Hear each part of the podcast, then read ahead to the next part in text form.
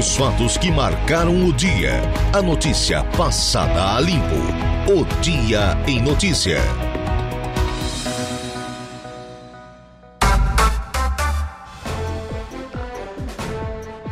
De olho na hora certa, nem um minuto a mais, tampouco um minuto a menos, nove passados das quatro horas da tarde desta terça-feira, 7 de março, ano da graça de 2023.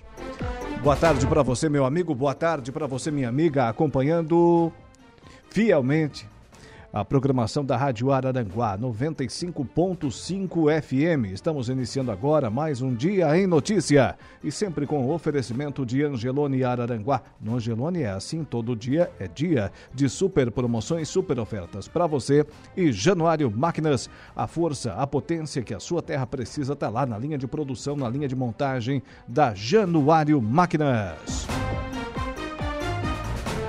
Céu parcialmente encoberto em Araranguá e região. Temperatura registrando agora.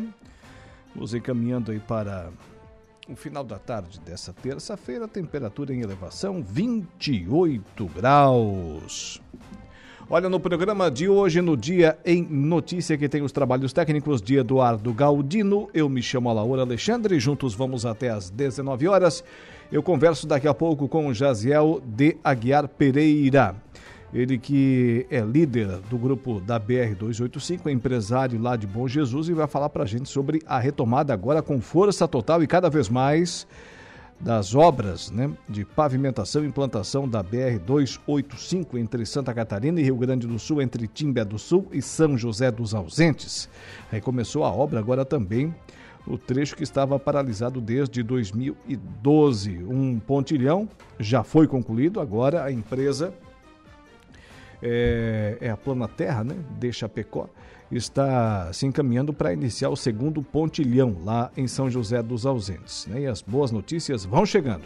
Também eu vou entrevistar aqui, dentro do programa de hoje, daqui a pouquinho, ela que é lá de Timbé do Sul, ela é chefe, né? Chefe lá da, do departamento de, de enfermagem de Timbé do Sul, a Daniela, a Daniela Arcaro, enfermeira coordenadora do município de Timbé do Sul, vai falar para a gente sobre essa conquista para o município, que agora se torna amigo da criança, a cidade de Timbé do Sul.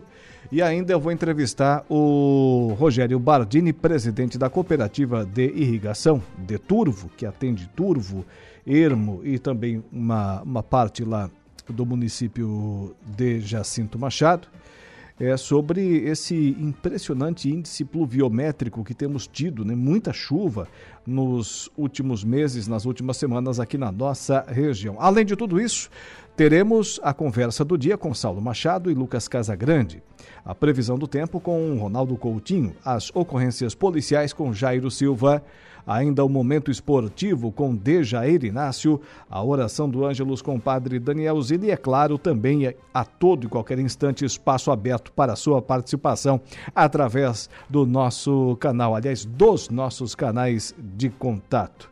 A nossa função, nosso ofício é o de informar. Então vamos ao trabalho. Já na ponta da linha, Jaziel de Aguiar Pereira, líder do grupo BR 285. Boa tarde, meu amigo. Boa tarde, Laor. Boa tarde, os ouvintes aí da Rádio Araranguá, né? Isso, é uma alegria poder colaborar com vocês aí. Seja bem-vindo à nossa programação, Jaziel. Falava aqui de que é, agora temos é, boas notícias em profusão, né? Antigamente não era bem isso que acontecia quando falávamos da BR-285, Serra da Rocinha, mas aos poucos esse aspecto né, de más notícias foi se transformando agora em boas novas cada vez mais aqui para a nossa região. E agora temos então a retomada com força total aí no trecho do Rio Grande do Sul, José, é isso?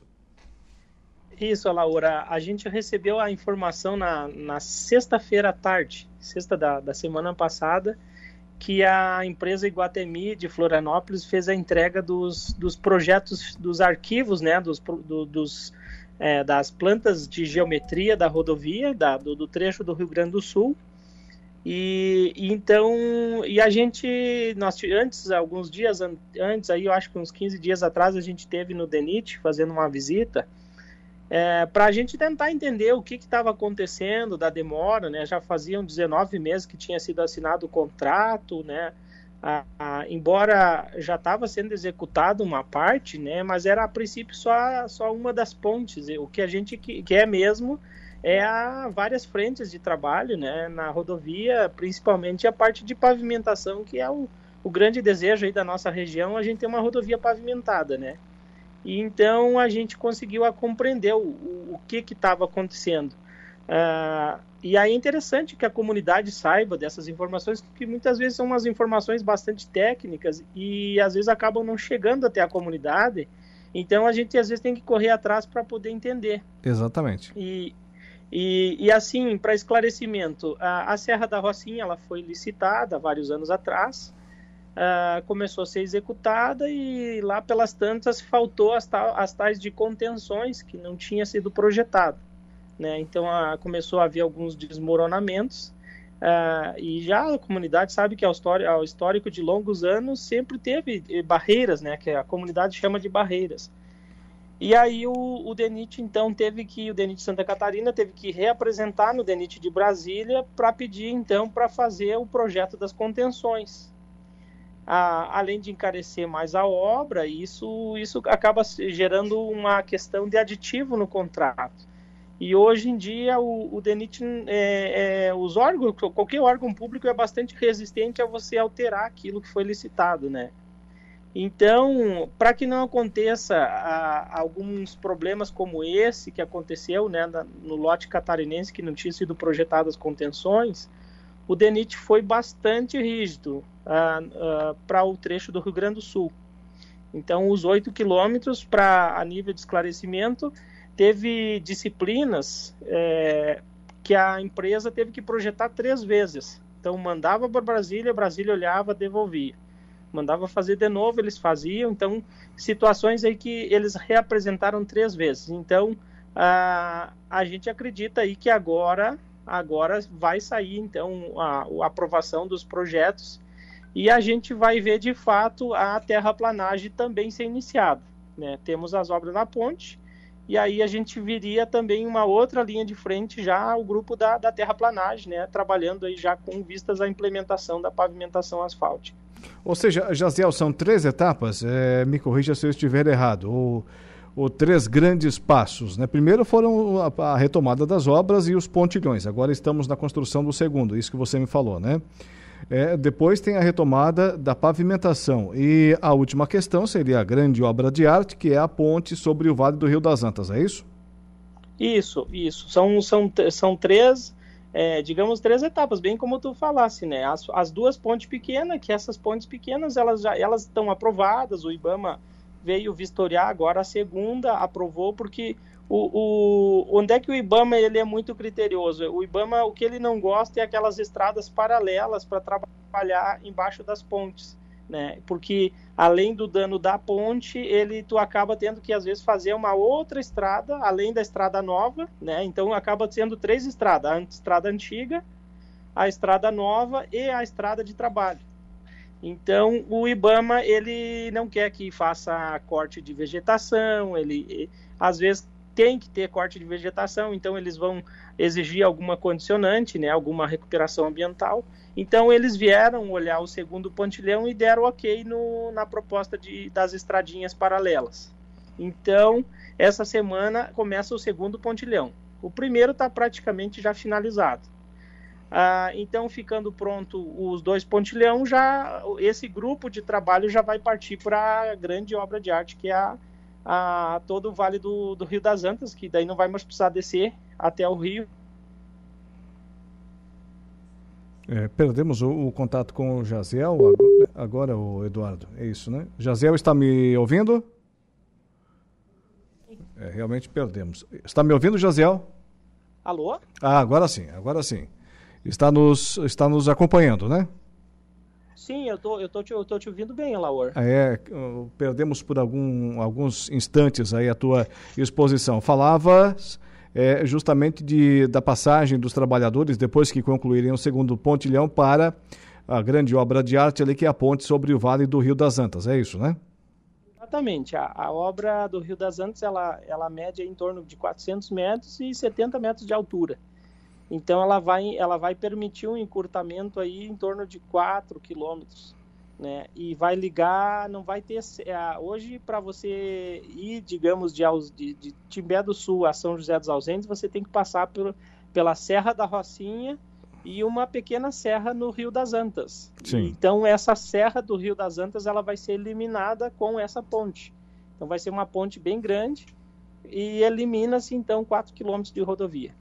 Muito bem. José, no que diz respeito às entradas para as comunidades, não temos ideia do, do, que, do que isso significa, porque aqui na nossa região, a BR-285 significa a Serra da Rocinha e aquele contorno viário em Timbé do Sul. Aí nos campos de cima da serra, como ficam os acessos às comunidades?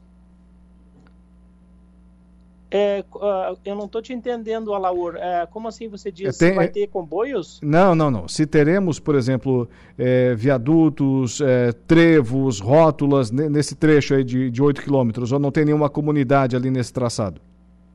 Não, não. É, é, ela não, tem, não passa por nenhuma comunidade e, e não vai ter nem, assim, digamos, é, é, um, é uma estrada nova.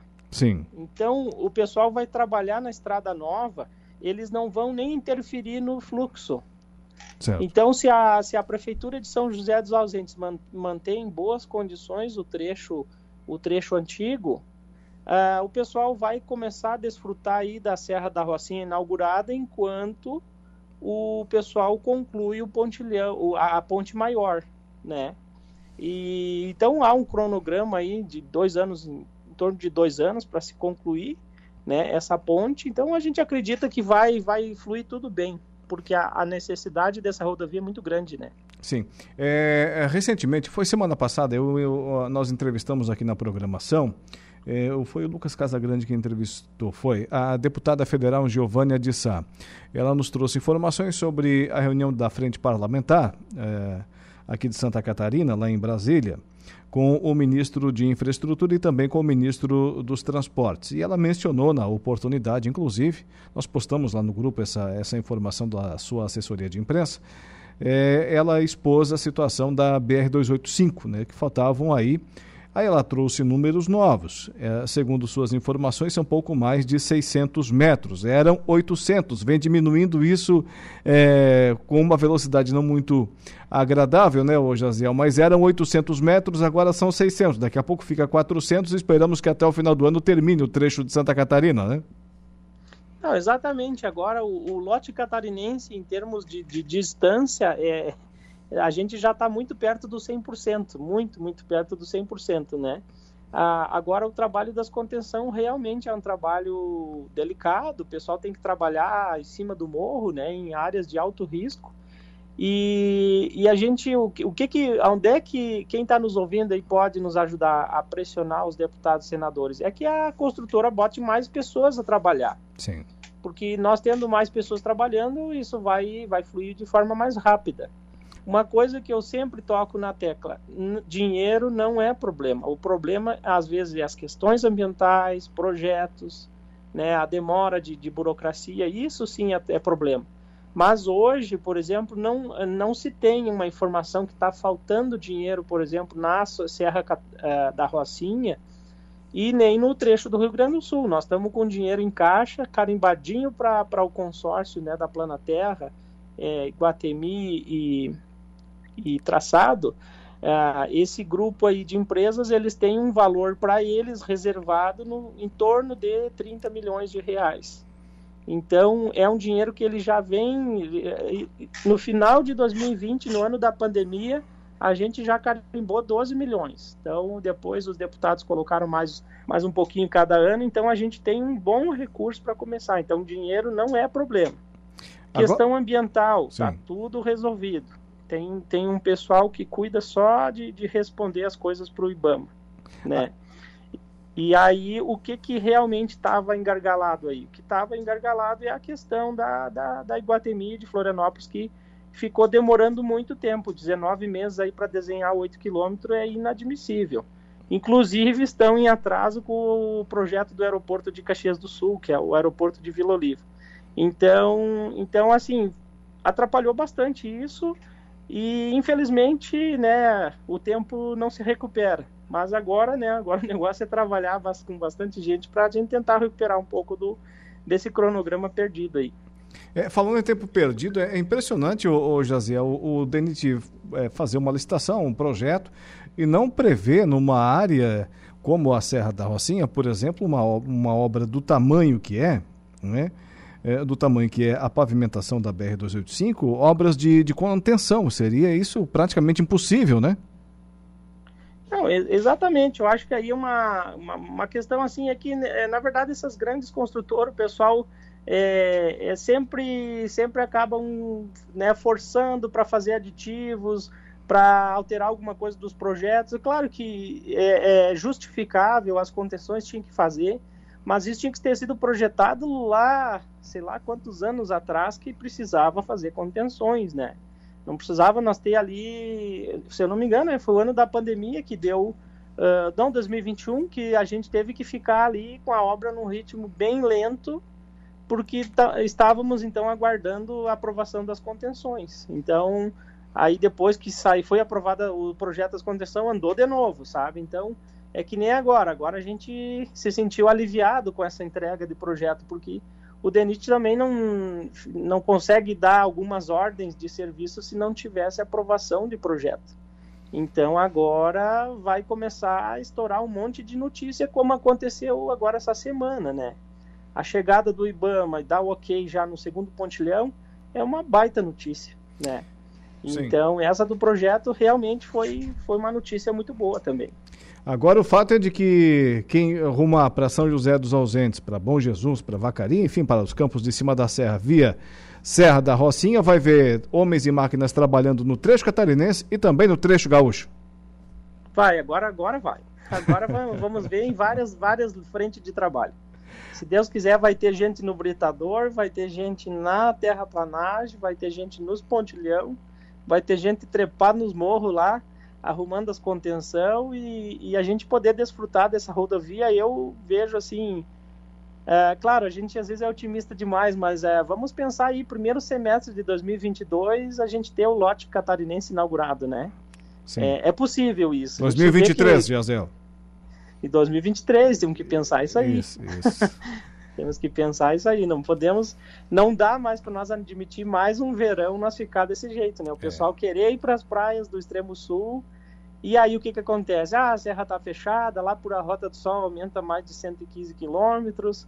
Aí o pessoal às vezes escolhe ir lá para as praias da região de Camboriú porque não tem acesso, né? Por um simples erro de projeto, é, nós poderíamos já estar tá tendo acesso às praias catarinenses aí do extremo sul. Então, e da mesma forma também, o pessoal daí gosta às vezes de vir passar um frio na, na, na região é, serrana. É, isso então, que eu ia então, dizer, quem sabe... Fazer essa quem sabe é. a próxima neve que nós formos, formos registrar aí na Serra, a gente já utilize, né? A, a Serra da Rocinha, a BR-285 devidamente pavimentada, né, ô José? Tem que ser, tem que ser. Nós temos que lutar por isso aí. Integrar e, e aí, Laura, a gente sempre tem dois projetos que a gente gosta de conversar muito aí, três na verdade. É a ligação do Faxinal, que liga Praia Grande com Cambará, Cambará com Ausentes, que está andando, devagarinho, mas está andando a Ponte das Goiabeiras, que vai ligar Bom Jesus com São Joaquim, né? Então, Caminhos da Neve, a hora que nós fechar esse circuito todo aí, e mais a do Corvo Branco, daí tem que fechar lá Urubici com Grã-Pará, né? Sim. Então, Olha tá. só, fechando Urubici com Grã-Pará, Serra da Rocinha, Serra do Faxinal, Cambará com Ausentes e Bom Jesus com São Joaquim, a gente vai ter um circuito turístico de a pessoa viajar aí uns 3, 4 dias só vendo coisa boa, sabe? Tem muita coisa boa. Vou te contar. Muita coisa boa. Vai, é. fal vai faltar serra para tanta estrada, meu amigo. Não, é, a gente, mas assim, a gente é otimista porque a gente tá vendo é, as coisas acontecerem, sim, né, claro. Eu acho que aí a Serra do Faxinal ficou tantos anos sofrendo também, né, na questão ambiental, agora deu uma resolvida no monte de coisa, então tá andando. Eu acho que é, não dá pra gente reclamar, porque acho que agora a coisa começou né, começou é, a se resolver muitas coisas que ficou muitos anos parado. é, com empenho, com dedicação, com cobrança e também uma dosezinha de otimismo que as coisas acontecem, né, Josiel? Agradeço muito a sua presença aqui no programa. Tenha uma boa tarde e até a próxima. Então tá, Laura, um abraço aí, muito obrigado por tu estar sempre junto com a gente aí, né? Estamos juntos aí desde 2016 e graças aí ao teu trabalho aí, muito nos ajudou as matérias aí que vocês fizeram para que a gente metesse pressão aí nas, nas lideranças políticas aí. Capitão Nascimento diria, missão dada é missão cumprida e vamos junto até o final. É. Vamos junto, então tá, um abração aí. Jaziel Pereira, Jaziel de Aguiar Pereira, empresário, liderança política de Bom Jesus, um dos grandes responsáveis, né? É, a cada instante ali, de dia, de noite, de madrugada, cobrando e colocando informação e pedindo é, detalhes é, dos projetos para as autoridades. E está aí a, a BR-285 sendo realidade aqui na nossa região. Tá certo. Agora vamos fazer o seguinte, o Eduardo Galdino. Vamos ao intervalo comercial. Na volta tem o Ronaldo Coutinho com a previsão do tempo e ainda o nosso amigo Jairo Silva com as ocorrências policiais. É um pelar e outro cá. Daqui a pouquinho estaremos de volta.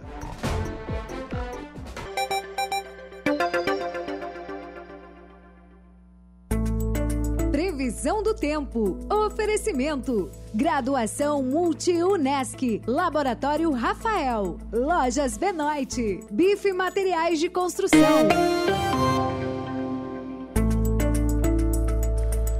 Agora são exatamente 16 horas mais 42 minutos, 16 e 42, na sequência do nosso Dia em Notícias, sempre com o oferecimento de Angelone Araranguá. No Angelone é assim, todo dia a dia de super promoções, super ofertas para você.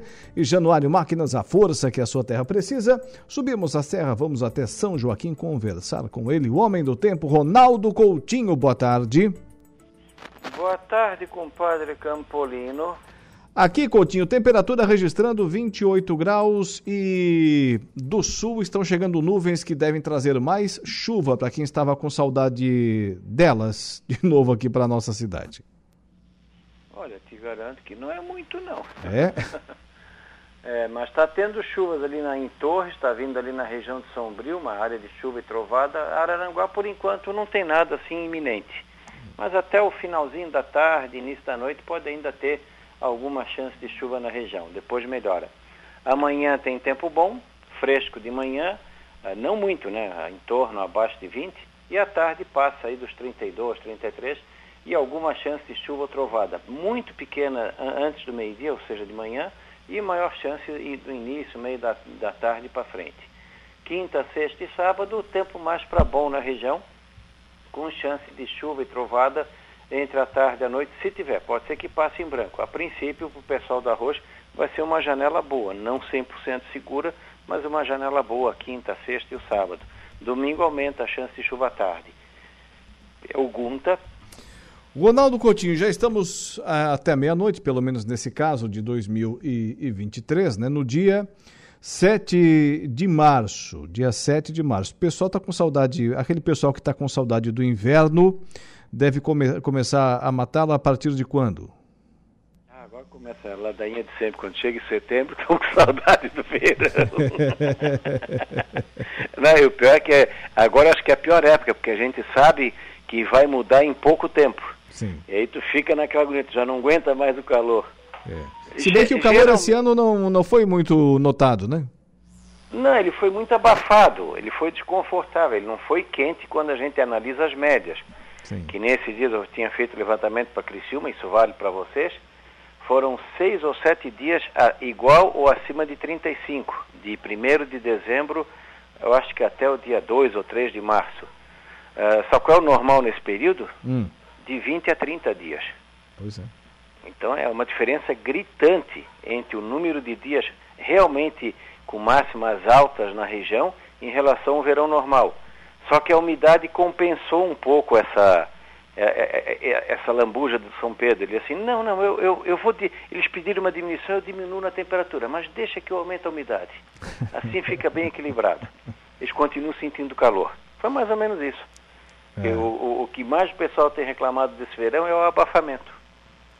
Só que é o abafamento de dia, porque muitas noites foram agradáveis na região. Esse sim também chama atenção Vocês tiveram várias e várias noites em que puderam dormir à vontade, assim, sem aquele ar-condicionado, no máximo com um ventilador ou uma janela aberta, Pois e olha é, lá, esse alguns ano- até puxando coberta. É, esse ano não então, teve esse disso. ano o verão ele foi mais suave, que como a gente se acostuma com um padrão baixo, quando volta alguns dias ao normal, aí tu sente mais ainda. É, é, é, é, é- é tipo, tu estás lá com vários dias abaixo de zero, como aconteceu em 2000. Teve um dia que eu saí na rua, eu cheguei assim, nossa, como está quente. Fui ver, estava meio grau negativo. Já estava dando tantos dias abaixo de zero e máximas baixas, que aquela subidinha de 4, 5 graus deu a impressão que estava quente, estava frio para burro.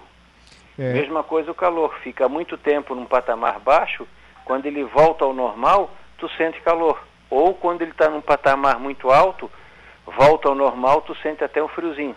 Tem verões que tu acha que é uma maravilha porque está 32 graus. Depois de 15 dias dando 38, 37, 38, 36, quando dá 32 está todo mundo contente. Esse ano dá 32, está todo mundo com a língua no, no joelho. Para ver como o nosso organismo se adapta à situação do momento. Agora, Coutinho, a Então, impressão. Olhando a estatística, Sim. foi um verão suave e curto. É impressão minha ou nesse verão choveu muito mais do que nos outros? Na quantidade pode até ter sido, não, na- não no número de dias assim. Sim. Foi chuva muito irregular, foram eventos fortes de chuva. É, temos. Foi que nem aconteceu em 2008 em São Miguel do Oeste. 21 dias sem chuva, o pessoal perdeu a lavoura. E o que sobrou perdeu com excesso de chuva, choveu 400 milímetros em 11 di- em 10 dias. É, impressionante. Quer dizer, foi- tu olha, tu analisa o dado sem saber o dado diário, tu vai assim, nossa, mas choveu 400 milímetros em São Miguel, que abril chuvoso. E teve 21 dias de estiagem. É. Daqui a pouco eu vou entrevistar aqui o presidente da Cotil, o Rogério Bardini. Ele tem lá uma série de acompanhamentos e dados desde o início dos anos 80, o pessoal da cooperativa de irrigação lá de Turvo, e ele vai trazer informações sobre os índices pluviométricos lá que ele consegue a, a oferir lá na, na sua propriedade, lá na cooperativa. Daqui a pouquinho a gente também vai falar sobre isso aqui no programa. Mas, ô, ô Coutinho, então tá, voltamos amanhã nesse mesmo horário. Eu dou os parabéns para ele, porque isso daí todo agricultor deveria ter acompanhamento diário de chuva e temperatura. Se eles tivessem isso, por exemplo, quem já tem aí 50, 60, 70 anos de idade e começasse com uns 20, teria aí 40, 50 pelo menos, nós teríamos uma ideia geral do que, que acontece quando está numa situação do oceano assim, um assado, e em cima disso tu vai lá no dado antigo e tu vê como é que foi aquele ano. Não é que vai ser igual, mas vai ser parecido. Por isso que eu sempre bato na tecla. Tem que ter no mínimo um agricultor para fazer a leitura de chuva, de máxima e mínima e chuva com três pessoas, porque isso é um pé no saco. É, prende a pessoa. Mas se tiver isso daí, um, um agricultor por município, seria uma coisa excelente para a climatologia. É verdade, é verdade. Então tá, um abraço, boa tarde e até amanhã. Igualmente, tchau. Ronaldo Coutinho com a previsão do tempo.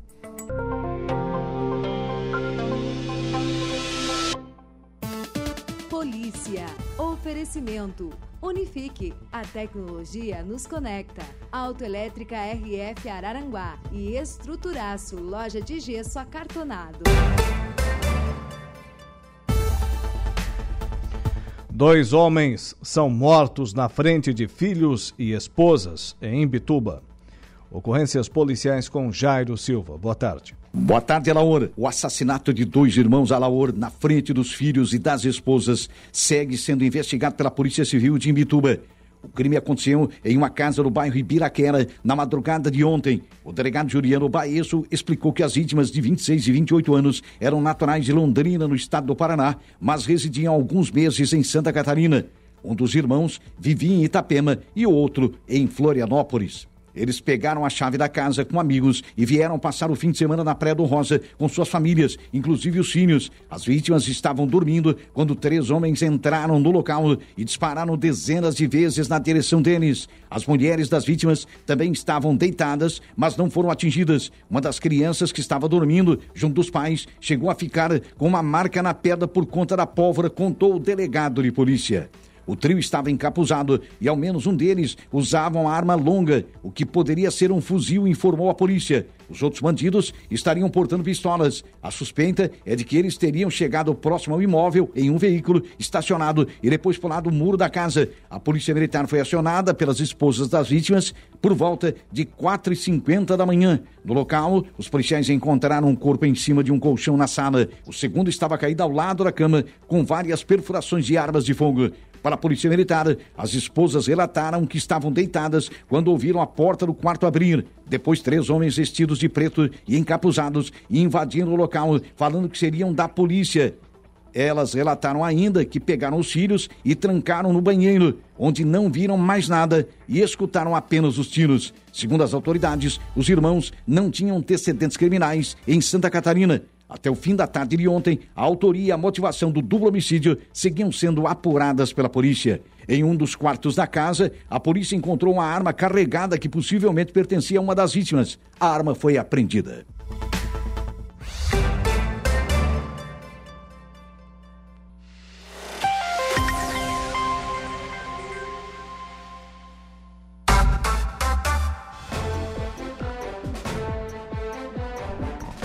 Seis minutos faltando para as 5 horas da tarde desta terça-feira, o porto de Itajaí, no litoral norte de Santa Catarina, deve continuar por mais 35 anos com a autoridade portuária pública.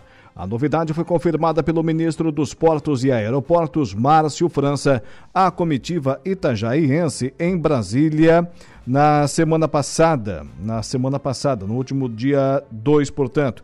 O ministro ainda garantiu mais agilidade no leilão do terminal. Além do município, o governo federal também terá uma participação no novo modelo de gestão permitindo o aporte de investimentos para desenvolvimento do complexo portuário.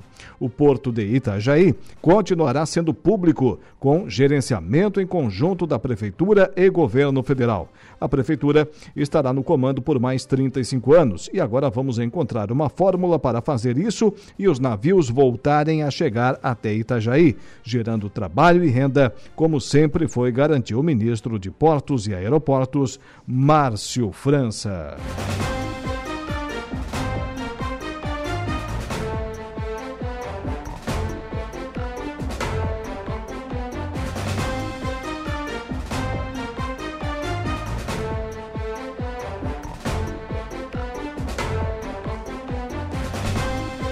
E aproveitando então essa, essa pauta aqui no programa, é, do porto de Itajaí, agora temos matéria com a repórter Rita Sardi.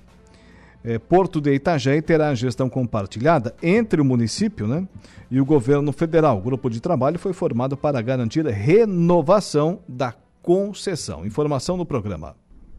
Parlamentares da bancada federal catarinense, além do prefeito de Itajaí, Volney Morastone, e diretoria do Porto de Itajaí, tiveram um encontro com o ministro dos Portos e Aeroportos, Márcio França, para debater sobre a continuidade da administração do porto pelo município. Foi formado um grupo de trabalho para dar agilidade à renovação da concessão do porto pelos próximos 35 anos. O deputado federal federal Jorge Guetem, do PL, que participou da reunião, falou da importância de o governo federal investir no porto, mantendo a autoridade portuária com o município. Não é de Itajaí, é de toda Santa Catarina essa luta da autoridade portuária, essa luta do porto voltar ao normal. O ministro foi muito solícito e muito assertivo na decisão e sugeriu que criasse um entendimento com a comunidade portuária como um todo, com a cidade de Itajaí, todas as lideranças envolvidas e logo, logo devemos ter sim a normalidade do porto. Eu penso que pela sugestão do ministro,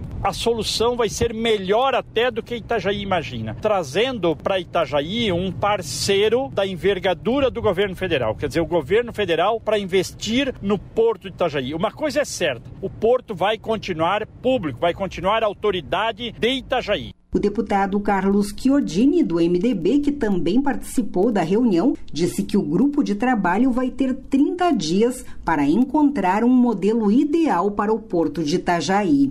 Tratando de um assunto muito caro, muito importante para Santa Catarina, que é a renovação da concessão para o município de Itajaí do porto, para que o porto continue sendo eficiente, como foi ao longo dos últimos 25 anos, produzindo e distribuindo riqueza para toda a cidade e o estado. Né? Foi criado um grupo de trabalho, de onde vai participar o município e o governo federal, para que no prazo de 30 dias encontre-se um modelo ideal que contemple investimentos e também maior movimentação no Porto Itajaí. Nos próximos 30 dias teremos ainda muito trabalho, mas vamos encontrar um caminho de sucesso aí para que o Porto Itajaí continue sendo protagonista é, da cena logística em Santa Catarina. Chiodini lembrou que o porto foi colocado em baixa movimentação nos últimos tempos, mas poderá ter um impasse solucionado dentro destes 30 dias. De Brasília, da Rede de Notícias Acaerte, repórter Rita Sardi. Repórter Rita Sardi trazendo aí, portanto, a informação. Agora o nosso destino será o um intervalo comercial, mas antes dele tem o Igor Klaus e a notícia da hora. Olá, Laor. Voltamos com a notícia que Polícia Federal cumpre ação contra suspeitos de fraudes no auxílio emergencial. Notícia da hora. Oferecimento. Giasse Supermercados. Laboratório Bioanálises. Civelto Centro de Inspeções Veicular. Clínica de Olhos São José. Lojas Colombo. E Rodrigues Ótica e Joalheria. A Polícia Federal cumpre 47 mandados de busca e apreensão e dois de prisão nesta terça-feira, em operação contra supostas fraudes no programa Auxílio Emergencial. As ações ocorrem em 12 estados, a partir de ordens expedidas pela Nona Vara Federal de Campinas. A apuração teve início, segundo a polícia, em agosto de 2020, a partir de informações encaminhadas pela Caixa Econômica Federal, com dados sobre 91 benefícios no valor total de 54,6 mil reais. Durante o rastreamento das transações bancárias, a polícia identificou que parte dos envolvidos estavam sobre o estado de Goiás e Rondônia. Os fraudadores teriam recebido os valores de cerca de 360 contas do auxílio emergencial, segundo as investigações. A estimativa da PF é que o grupo tenha movimentado mais de 50 milhões de reais, com mais de 10 mil contas fraudadas. Ao menos 37 pessoas são investigadas na operação. Eu sou Igor Claus e este foi o Notícia da Hora.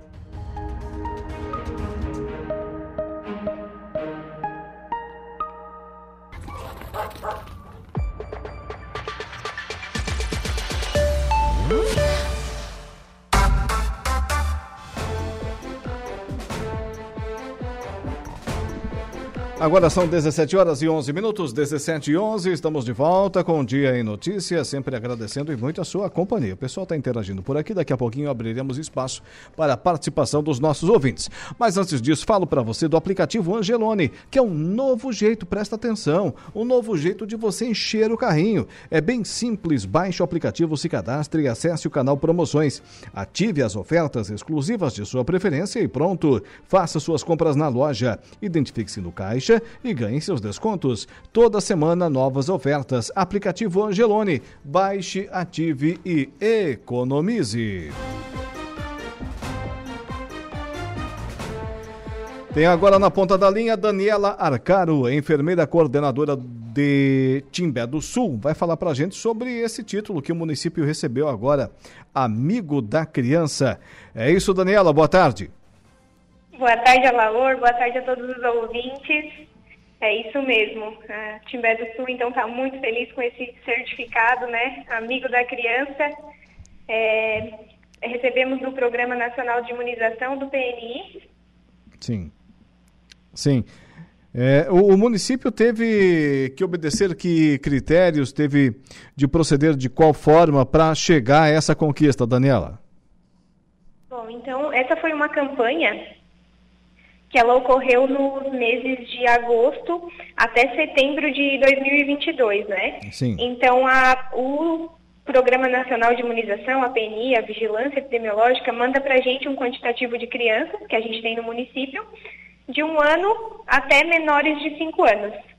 E com isso a gente teve que fazer busca ativa, né, através das agentes de saúde, através de creches pré-escolares, para encontrar todas essas crianças no mínimo ali 100% para a gente conseguir, 99% para a gente conseguir atingir esse título. Então foi uma, uma busca ativa bem intensa nesses dois meses. A gente também fez o dia D, que foi um sábado o dia inteiro, das 8 às 5 da tarde, aqui na unidade de saúde central, é, com brincadeiras para criança, com parquinho, cama elástica, algodão doce, para que os pais trouxessem essas crianças até aqui para vacinar em um horário que ficasse mais fácil, né, fora do horário de trabalho. Correto. A, a Secretaria de Saúde de Timbé do Sul, então, foi agora, né, está em festa porque foi recebido o certificado do Estado de Santa Catarina através da Superintendência de Vigilância da Saúde, Diretoria de Vigilância Epidemiológica e Gerência de Doenças Infecciosas Agudas e Imunização. Nela consta que o setor em Timbé do Sul, no ano passado, em 2022, alcançou a cobertura preconizada pelo Programa Nacional de Imunizações, o PNI, para a campanha nacional de vacinação contra a poliomielite, se tornando o município amigo da criança. E nessa, nesse período aí de, de pessoas que querem, que não querem a vacinação, de muita polêmica, foi difícil chegar a essa condição aí no município de Timbé do Sul, Daniela? Foi, foi. A gente teve algumas dificuldades, né? Porque a gente está em um período muito crítico em questão de vacinas não só a vacina da Covid, mas em questão de todas as vacinas, todo mundo está um pouco é, ressabiado com toda a situação, mas a gente sempre explica né, que a poliomielite ela é a doença da paralisia infantil, ela é uma doença contagiosa, a única forma de prevenção realmente é a vacina. Ela é uma doença que ela foi erradicada, o último caso que aconteceu no Brasil foi em 1989, então a gente não tem como prevenir essa doença se não for através da vacinação. Então, claro, tem pais que entendem com mais facilidade, mas tem pais que a gente sente e explica e diz, não, é assim, é, é, são feitas três doses, são duas injetáveis, são feitas mais duas é, de gotinhas, né? Então a gente tem um, um, cuidado todo especial na explicação do motivo de estar tá fazendo essa, essa vacina, né? Tá certo. E o município atingiu é, a totalidade das crianças é, necessárias nessa campanha, ô Daniela? Sim, sim. É, a gente atingiu em torno de 95% a 97%. 95% a 97%. Qual o mínimo desejado? O mínimo é, 90, de 90% a 95%. De 90% a 95%, ou seja, ultrapassando as expectativas, né? Isso, exatamente. E diz aqui que outra forma de atrair as crianças foi o dia 20 de agosto de 2022. Nesse dia foi tido como o dia D, em que a saúde municipal atendeu durante todo o dia, proporcionando também entretenimento com brinquedos e algodão doce a todos. Mas também para isso, Daniela, é necessário ter uma equipe empenhada, uma equipe dedicada na Secretaria, na Secretaria de Saúde, né? Claro, com certeza. A gente é, iniciando pelo secretário de saúde, a gente tem muita gratidão por ele, que é uma pessoa totalmente acessível. É, o Vilmar Mafiolete hoje, né, o nosso secretário. Então, a gente conversando com ele, é, a gente decidiu assim, ah, Vilmar, a gente precisa de, de alguma forma de trazer o pessoal até a gente. Então, vamos, o que, que a gente pode fazer? Então, conversando com ele e, claro, com toda a equipe da sala de vacina, com toda a administração da prefeitura, então a gente achou uma forma mais fácil e atrativa também para as crianças e para os pais, que também não foi um dia somente de, de tristeza e choro, que é o dia da vacina, né? Sim. Mas também um dia de alegria, que as crianças puderam se divertir no parquinho e também com alguns algodão doces, brinquedos, balões, enfim. Foi um dia bem, bem divertido e que a gente agradece desde a prefeitura, ao secretário municipal e toda a equipe que teve empenhada. Além do secretário municipal eh, de saúde, o Vilmar Mafiolete, também o prefeito Roberto Biava tem dado condições de trabalho para vocês? Ótimas, as condições aqui são ótimas. São duas pessoas muito acessíveis, tanto o nosso prefeito Roberto Biava, que ele está aqui na unidade todo dia, todo dia de manhã cedinho ele passa perguntando como é que está, como é que está as condições de trabalho, se está tudo ok, se está faltando alguma coisa. E o nosso secretário também está todo dia aqui com a gente, é, conversando com o pessoal, vendo como é que está, o que, que o, o, o pessoal, o povo timbense, né, se o povo timbense está satisfeito com a saúde, o que está achando, para então a gente conseguir melhorar aqueles pontinhos que não, que não estão totalmente, totalmente encaixados, né, mas são, a administração aqui está de parabéns em questão da saúde É, sou uma pessoa suspeita a falar porque eu amo a parte da saúde, eu amo Timbé do Sul, mas a, a prefeitura e a secretaria municipal aqui não, não tem deixado a desejar. Tá certo. Ô, Daniela, e para encerrar, campanha bivalente contra a Covid-19, já começou aí, né? Sim, a campanha da Covid já iniciou aqui. É, é uma, uma vacina bivalente, né? Então, ela vai ser anual. Iniciamos aqui com idosos, deixa eu só dar uma olhadinha, acima de 70 anos, se eu não estou enganada. Sim. É, e depois nós vamos seguindo ali o que o PNI vai, vai preconizando para a gente, né? É, a campanha inclui pessoas acima de 70 anos, agora nesse primeiro momento, né? Imunocomprometidos, né? Doenças renais em hemodiálise, pacientes oncológicos que realizaram tratamento nos últimos seis meses e pessoas que possuem neoplasias hematológicas, ou seja, a leucemia. Toda e qualquer informação que as pessoas necessitarem também podem é, resolvê-las, né, tê-las, essas informações, através do 3536-1381, que é o telefone da Secretaria. Isso, exatamente. Qualquer dúvida, é, pode estar entrando em contato com a gente, a gente vai estar respondendo todas.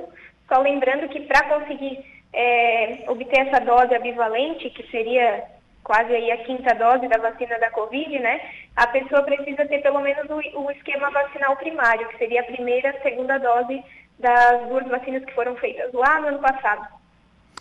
Tá certo. Daniela, agradeço muito a sua participação aqui dentro do Dia em Notícia. Tenha uma boa tarde. Muito obrigada, igualmente. Uma boa tarde a Laura e todos os ouvintes. Daniela Arcaro, enfermeira coordenadora do município de Timbé do Sul, município amigo da criança. Agora, para a Copersuca, desde 1964, o Agro em Notícia. Agro em Notícia. Oferecimento. Copersuca. Há 57 anos cooperando com muito sucesso.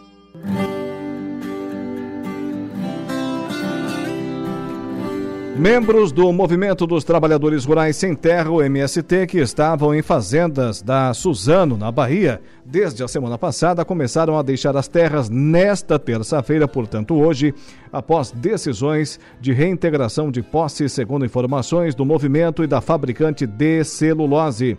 O MST disse que as famílias deixaram pela manhã a área da Suzano em Mucuri e depois as fazendas nas cidades de Teixeira de Freitas e Caravelas. A Suzano confirma a saída de Mucuri e diz que em Teixeira de Freitas o processo está em andamento, mas não tem mais informações sobre Caravelas. A reintegração de posse ocorreu de forma pacífica e foi acompanhada pela assistência social, policiais militares e seguranças da empresa, segundo o MST. A saída ocorre após a empresa conseguir nos últimos dias na Justiça ordens de reintegração de posse das três áreas.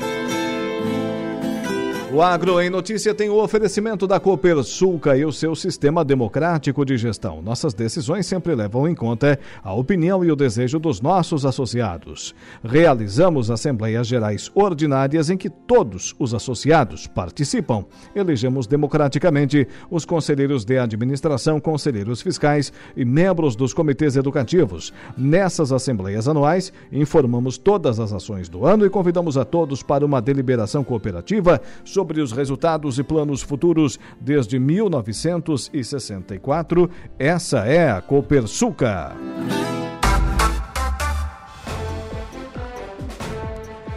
Atenção para a informação, acabamos de falar de saúde, né? Aproveitando o gancho, mais de 10 mil pessoas já saíram da fila de espera em Santa Catarina em 22 dias do programa de cirurgias eletivas. Segundo o governo estadual, desde 2017, uma fila com mais de 100 mil pessoas aguardava por um procedimento cirúrgico. Repórter Carol Denardi. Em menos de um mês do Programa Estadual de Cirurgias Eletivas, quase 10.500 pessoas saíram da fila de espera aqui em Santa Catarina. Segundo o governo estadual, uma fila longa que vem se arrastando desde 2017, com mais de 100 mil pessoas que aguardavam por um procedimento cirúrgico. Para o governador Jorginho Melo, esta marca representa que o propósito de agilizar as cirurgias represadas está sendo cumprido e e saindo do papel. Em poucos dias de governo, a gente está conseguindo tirar a dor de muito catarinense. Isso é o meu grande propósito. É para isso que eu fui eleito. É para essas pessoas que eu preciso trabalhar e cuidar. A secretária de Saúde do Estado, Carmen Zanotto, ressalta que a prioridade das cirurgias são os pacientes com câncer. Priorizamos os pacientes com câncer e estamos como meta que todos os pacientes cheguem ao procedimento cirúrgico conforme previsto pelos médicos especialistas em no máximo 60 dias. Isso é importante por quê? Porque quem tem câncer não pode esperar. Quanto mais rápido for o procedimento cirúrgico conforme a orientação médica, isso significa melhor qualidade do procedimento e melhor resultado para o paciente. Vamos estar cumprindo com a lei dos 60 dias, que é de minha autoria, que determina que todos os pacientes com câncer tenham acesso aos serviços em no máximo 60 dias. Estamos acompanhando então em separado a lista de pacientes de câncer, porque quem tem câncer, realmente esse procedimento não é eletivo. Ele é um procedimento tempo sensível. Ações para agilizar os procedimentos ocorrem em todo o estado, em 96 hospitais de diferentes portes. Mas a quantidade pode ser maior, pois o governo quer ampliar as cirurgias de alta complexidade, como as ortopédicas. Estamos também trabalhando para habilitação, ou seja, ampliar o número de hospitais do estado de Santa Catarina dentro dos critérios do Ministério da Saúde para a realização de cirurgias ortopédicas, em especial todas as cirurgias de alta complexidade, além dessas, as cirurgias de ombro, quadril, joelho, que estão há muito tempo aguardando na fila de espera. A meta do governo estadual é operar os mais de 100 mil pacientes em seis meses. O plano estadual das cirurgias oncológicas por parte do Ministério da Saúde, uh, daqueles 20 milhões que foram definidos, está pronto. Estamos agora em fase de aprovação junto com os secretários municipais de saúde. A nossa meta é realmente garantir aquilo que o governador determinou, de em no máximo eh, seis meses estarmos operando todos esses primeiros 110 mil pacientes, que são 105 mil pacientes internados e 5 mil pacientes para cirurgias ambulatoriais. Os valores para este mutirão de cirurgias estão orçados em 235 milhões de reais, verbas que vêm da parceria de vários órgãos públicos. Com o apoio dos hospitais, que estão cada dia mais aumentando o seu número de procedimentos, dos secretários de saúde, nós temos eh, clareza que vamos conseguir chegar lá. Além do apoio financeiro, do governo do estado de Santa Catarina, dos poderes como o Ministério Público, Tribunal de Justiça Tribunal de Contas, que disponibilizaram eh, cada um desses 6 milhões de reais, do total de 18, mais 12 milhões de reais da Assembleia Legislativa, que chega daí então a 30 milhões de reais, 50 milhões de reais da bancada de Santa Catarina, que no finalzinho do ano passado destinou para a saúde a pedido do governador Jorginho, ainda como senador da República, 50 milhões de reais. De Florianópolis, da Rede de Notícias Acaerte, Carol Denardi. Repórter Carol Denardi trazendo a informação. Agora são 17 horas e 27 minutos, 17 e 27. Você conhece o canal Promoção do Angelone, em São ofertas exclusivas nas lojas para clientes do Clube Angelone. Toda semana são novas ofertas que você ativa no aplicativo e tem acesso ao identificar a sua compra no caixa. A deputada federal Daniela Rainer está respaldando uma das principais pautas estabelecidas pela Confederação Nacional dos Municípios, a CNM, neste início de 2023. Ações para evitar a possibilidade de perdas bilionárias em função dos critérios utilizados pelo IBGE no mais recente Censo Demográfico Brasileiro. A forma como as informações foram coletadas pelo IBGE pode, segundo ela, acarretar mudanças nos coeficientes do Fundo de Participação dos Municípios dentro do orçamento da União. O presidente da CNM, Paulo Zilkowski, e a diretoria da entidade estão em Brasília desde segunda-feira propondo a criação de duas frentes parlamentares. Uma da, delas em defesa do novo Pacto Federativo e outra de apoio aos consórcios públicos municipais. A deputada foi chamada à mesa de autoridades no evento na manhã de hoje e declarou apoio às duas frentes parlamentares e à pauta municipalista. Conheço cada um dos 295 municípios catarinenses. É no município município que a vida Acontece, é nas cidades, nas prefeituras que estamos sempre nos superando antes as dificuldades como as tragédias climáticas, definiu a deputada catarinense. A pauta de reivindicações gira em torno do FPM, o Fundo eh, de Participação dos Municípios, mas também há apoio a uma PEC, uma proposta de emenda constitucional que dê poderes à CNM para propor ações diretas de inconstitucionalidade no âmbito nacional. 17 horas e 29 minutos, intervalo comercial na volta tem Dejair Inácio e o Momento Esportivo.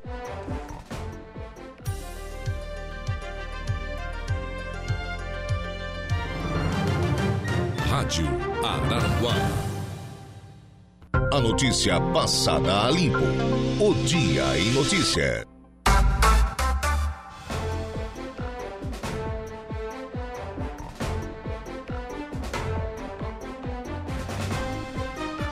Agora são 17 horas e 40 minutos, 17 e 40. Vamos seguindo por aqui com o nosso Dia em Notícias, sempre agradecendo e muito, e muito, né? A sua audiência e o pessoal que está sempre interagindo, né? Aqui conosco, né? Dando o seu like lá na nossa live, comentando, enfim, fazendo parte aqui da nossa programação, né? Por exemplo, lá, agora o Miro Borba dando o seu tradicional boa tarde. Boa tarde, Miro. O Valdeci Batista de Carvalho também está com a gente. Boa tarde, amigão Alaor Alexandre. Um forte abraço, obrigado também para você, o Valdeci Batista de Carvalho. E dando joinha, além do Miro Borba, também ainda o Valdeci Batista de Carvalho, o Radinor José Alves e a Ascom de Araranguá. Sabes o que é a Ascom Araranguá, Dejair? Hum? a assessoria de comunicação né, da Prefeitura de Araranguá. Karen Suian, o Sandrinho Ramos, toda a equipe lá. Obrigado, obrigado pela audiência, né? Pessoal sempre dedicado, focado nas notícias aqui da nossa cidade das avenidas. Notícias, evidentemente, a partir da administração municipal de Araranguá. Olha, e agora, agora lá no nosso, no nosso site, o que, que temos de, de notícia, o que, que temos de informação? Na capa, com dois meses de salário em atraso, funcionários terceirizados do Cine de Araranguá seguem com atividades paralisadas. Mas que barbaridade! Hein? Hoje, no nosso dia a dia, né, pessoal que tem aí o seu trabalho assalariado já não é fácil, né? Já não é fácil recebendo em dia. Agora, com dois meses de salário em atraso, aí complica, né? O, Cine, presta atenção. Com dois meses de salário em atraso, funcionários terceirizados do Cine de Araranguá seguem com atividades paralisadas. Reunião dessa quarta-feira deve ser decisiva para a retomada das obras da SC 108. Informação encaminhada lá pela assessoria de imprensa do deputado José Milton Schaeffer. Aí o pessoal aqui trabalha, né? E dá uma melhoradinha no texto com mais dados, com mais informações. Tá aí. Reunião dessa quarta-feira deve ser decisiva para a retomada das obras da SC 108 entre Jacinto Machado e Praia Grande. Outra notícia em destaque na capa do site da Rádio Araranguá, mês da mulher. Já escolheu o presente? Dá para sua ou DG Inácio? Ainda não. És o presente em pessoa, né? Conheça as jovens que são destaque dentro das quatro linhas na região sul. Ó, mês da mulher, aí a matéria chamando a atenção para as atletas. Mudança no trânsito no relógio do sol em Araranguá continua gerando críticas. Só críticas? Será que não tem ninguém para elogiar? Mas está aí a matéria. Gramado encharcado provoca transferência dos jogos no Suíço do Morro dos Conventos. IPTU, Imposto Predial Territorial Urbano de Araranguá, já está disponível no site da Prefeitura. Ainda, trajetória do Hospital Regional de Araranguá da crise à habilitação para realizar procedimentos ortopédicos de alta complexidade. IFC Sombrio é a melhor escola da AMESC. Balneário Arroio do Silva, Celesc restabelece fornecimento de energia em 109 unidades. Repito, são notícias, são matérias de destaque produzidas pela nossa competente equipe, agora lá no portal, no site da Rádio Araranguá, radioararanguá.com.br. E falando em competência, é ele que vem chegando por aí, Dejair Inácio e o Momento Esportivo. Momento Esportivo. Oferecimento. De Pascoal Araranguá. F3M. O Lojão Materiais de Construção. E Gui Autocar Mecânica Automotiva.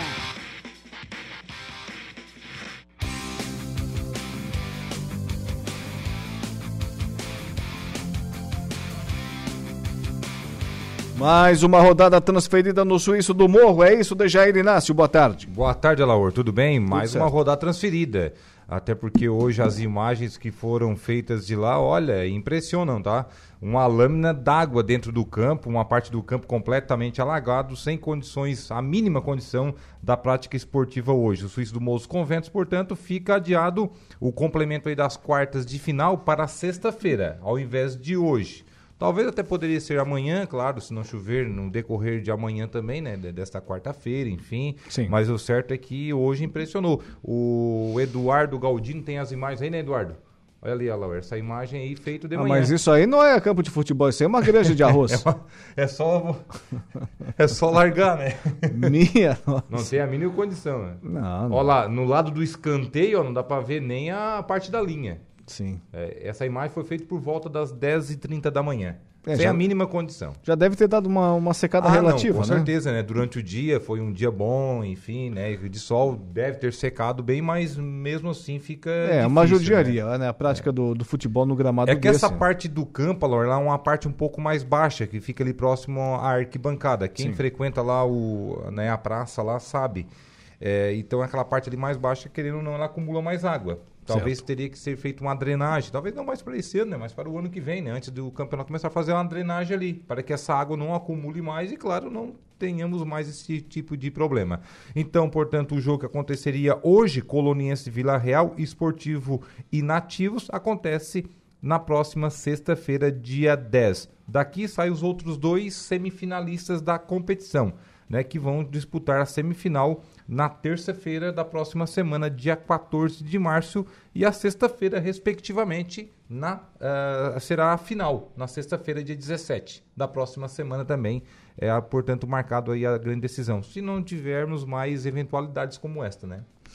Copa Sul dos Campeões começa no final de semana. Começa no final de semana. Jogos de ida da Copa Sul dos Campeões, edição 2023. O AEC jogando em casa, iniciando aí a busca pelo título. O centro do Maracajá também inicia em casa. A Sersan também joga em casa contra o clássico aí, o Paranaense, né? Os dois municípios ali vizinhos. Então, todos os oito jogos aí desta primeira rodada, que na verdade são jogos de ida e volta, né? Já começa com um mata-mata, já que teve que modificar aí a fórmula de disputa e tudo mais. Içara contra o 7 de setembro, Ouro Negro contra o Metropolitano Nova Veneza, o Aire União de contra o Jaguaruna, o Red Bull Palhoça contra o Turvo Esporte Clube, o Nova Orleans enfrentando o Morro do Boi. Esses os jogos do sábado, dia 11. No domingo, dia 12, Centro Esporte Clube de Maracajá contra o Vila Real Andrino de Tubarão, o AEC recebe o Vera Cruz de Garopaba e o Sersan Meleiro, o Sanga Grande, recebe a equipe do Paranaense. Esses os jogos de ida da Copa Sul dos Campeões.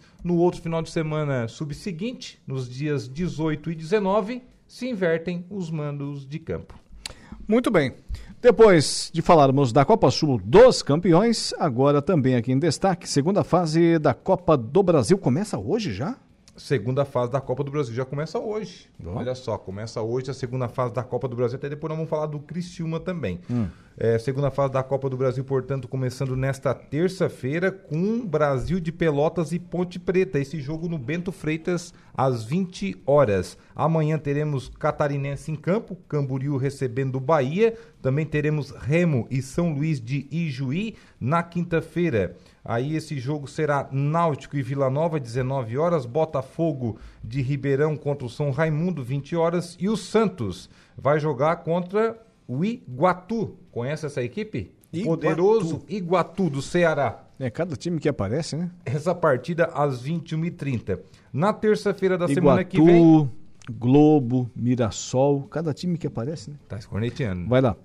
Na terça-feira da semana que vem, dia 14, teremos Maringá e Marcílio Dias, teremos Curitiba e Criciúma, América Mineiro e Santa Cruz, Nova Iguaçu e Mutum. Aí na quarta e na quinta teremos Ituano contra o Ceará, Águia de Marabá contra Goiás, Botafogo do Rio contra o Brasiliense, o CRB contra o Operário, o Ipiranga de Erechim contra o Bragantino, o CSA contra o Catarinense Brusque, o Atlético de Goiânia enfrentando aí o Volta Redonda, o Grêmio recebe o Ferroviário e também Vasco da Gama contra o ABC de Natal.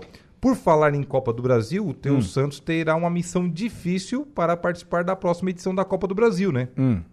Eu estava vendo aí, segundo o regulamento, que vai mudar para a edição do ano que vem, que Sim. não será mais por, pelo ranking, né? As equipes não irão mais participar por ranking. Vai mudar de novo? Vai mudar de novo o regulamento da Copa do Brasil. Hum. Para o ano que vem será o seguinte: o Santos, para participar da Copa do Brasil, já que ele não classificou no Paulistão entre as oito equipes, hum. vai ter que ganhar a edição deste ano oh. da Copa do Brasil ou chegar à fase de Libertadores deste Brasileirão, ou seja, tem que terminar entre os seis primeiros colocados, pelo menos uma pré-Libertadores é ele mole. tem que pegar. É mole.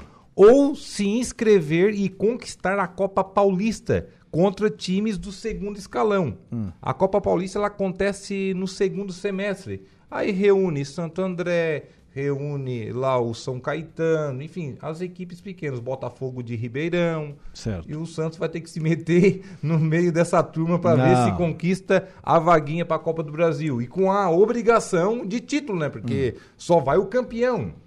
Só Segundo escalão, garante. segunda divisão é coisa que não nos pertence. É, mas se não fazer bonito no Brasileirão ou na própria Copa do Brasil, não vale. Por falar em Copa do Brasil, o Tigre só entra em campo na semana que vem contra o Coxa, lá no Couto Pereira, em Curitiba. O Criciúma que daqui a pouco fecha a décima rodada e penúltima né, do Campeonato Catarinense. A equipe recebe o Atlético, o Atlético lá da, de Palhoça, o Atlético Catarinense, do estádio Heriberto Wilson. Um jogo aí com promoção de ingressos, foram disponibilizados aí 2.500 ingressos para a torcida feminina de forma gratuita, claro que terá que entrar acompanhado de um sócio ou uma sócia, né? Já que amanhã é o Dia Internacional da Mulher, essa promoção aí na véspera do dia 8 de março, o Cristiúma se vencer a Laor, vai a 17 pontos. Hum. E esses 17 pontos coloca o Cristiúma na terceira colocação do Campeonato Catarinense entre os quatro, que dá direito aí na, nas quartas de final, né, jogar aí com com resultado de vantagem de, de decidir em casa.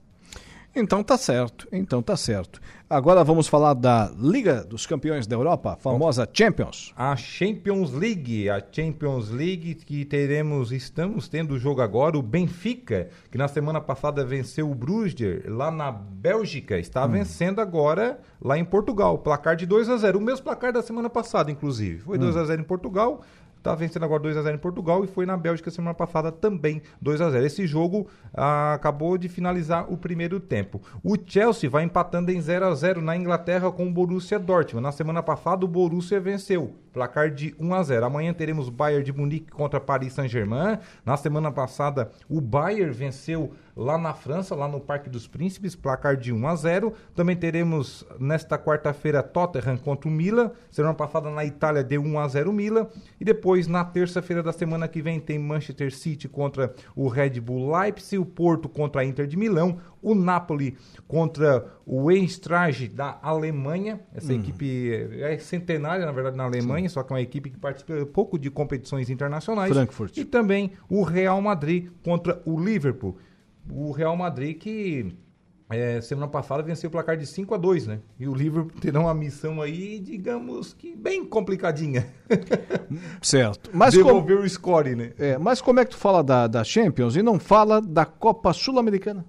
A Copa Sul-Americana que começa hoje também, né? É, começa hoje. hoje. Deixa começa contigo hoje. a Copa Sul-Americana. Não, que é isso. O cara do horário és tu. Como é que eu vou me intrometer nessa Quais questão? os brasileiros hoje em campo? Não é, tem, né? Hoje não tem, mas Por é isso uma... que eu não citei os brasileiros. Quando tem brasileiro, Ah, eu tá, sim. cheio, tá cheio de brasileiro na Champions, né? Cheio de time brasileiro na Champions. Não, mas daí é uma competição que todo mundo acompanha. Os brasileiros acompanham. Agora eu quero ver o cara É ver isso. River do Piauí contra o Penharol. É isso que às vezes eu fico assim possesso, sabe? O pessoal quer, quer informar o que acontece lá na Europa, lá nos Estados Unidos, no Japão, na China, e não olha o que acontece ali no Uruguai, no Paraguai, na Argentina, tá Mas tu aqui, ó. sabe por que que o pessoal assiste os jogos de lá? Hum. Porque os brasileiros jogam lá. Os melhores jogadores brasileiros atuam na Europa. Por isso o pessoal assiste. Se eles jogassem aqui, certamente o torcedor iria acompanhar aqui. Agora que jogão, né? Como é que é? O Audax italiano, que não Hum. Ah, tem não. nada de italiano, né? Jogão é o Contra a. Universidade Católica. Me... O jogão é o Eintracht Franco. O General Cabalheiro. Os jogos de hoje, vamos ter respeito.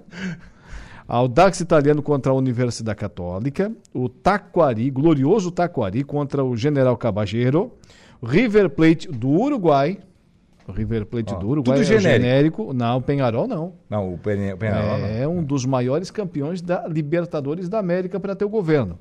Tem cinco títulos. É, Caracas e Puerto Cabello e LDU Quito contra o Delfim, jogos de Ó, hoje. Hum. uma fake news aqui, ó. Audax italiano. De italiano não tem nada. É aqui da América do Sul, que negócio é esse?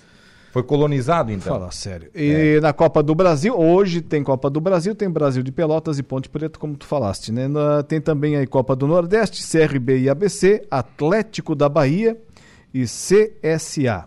Tu não falou do Campeonato Catarinense, cara?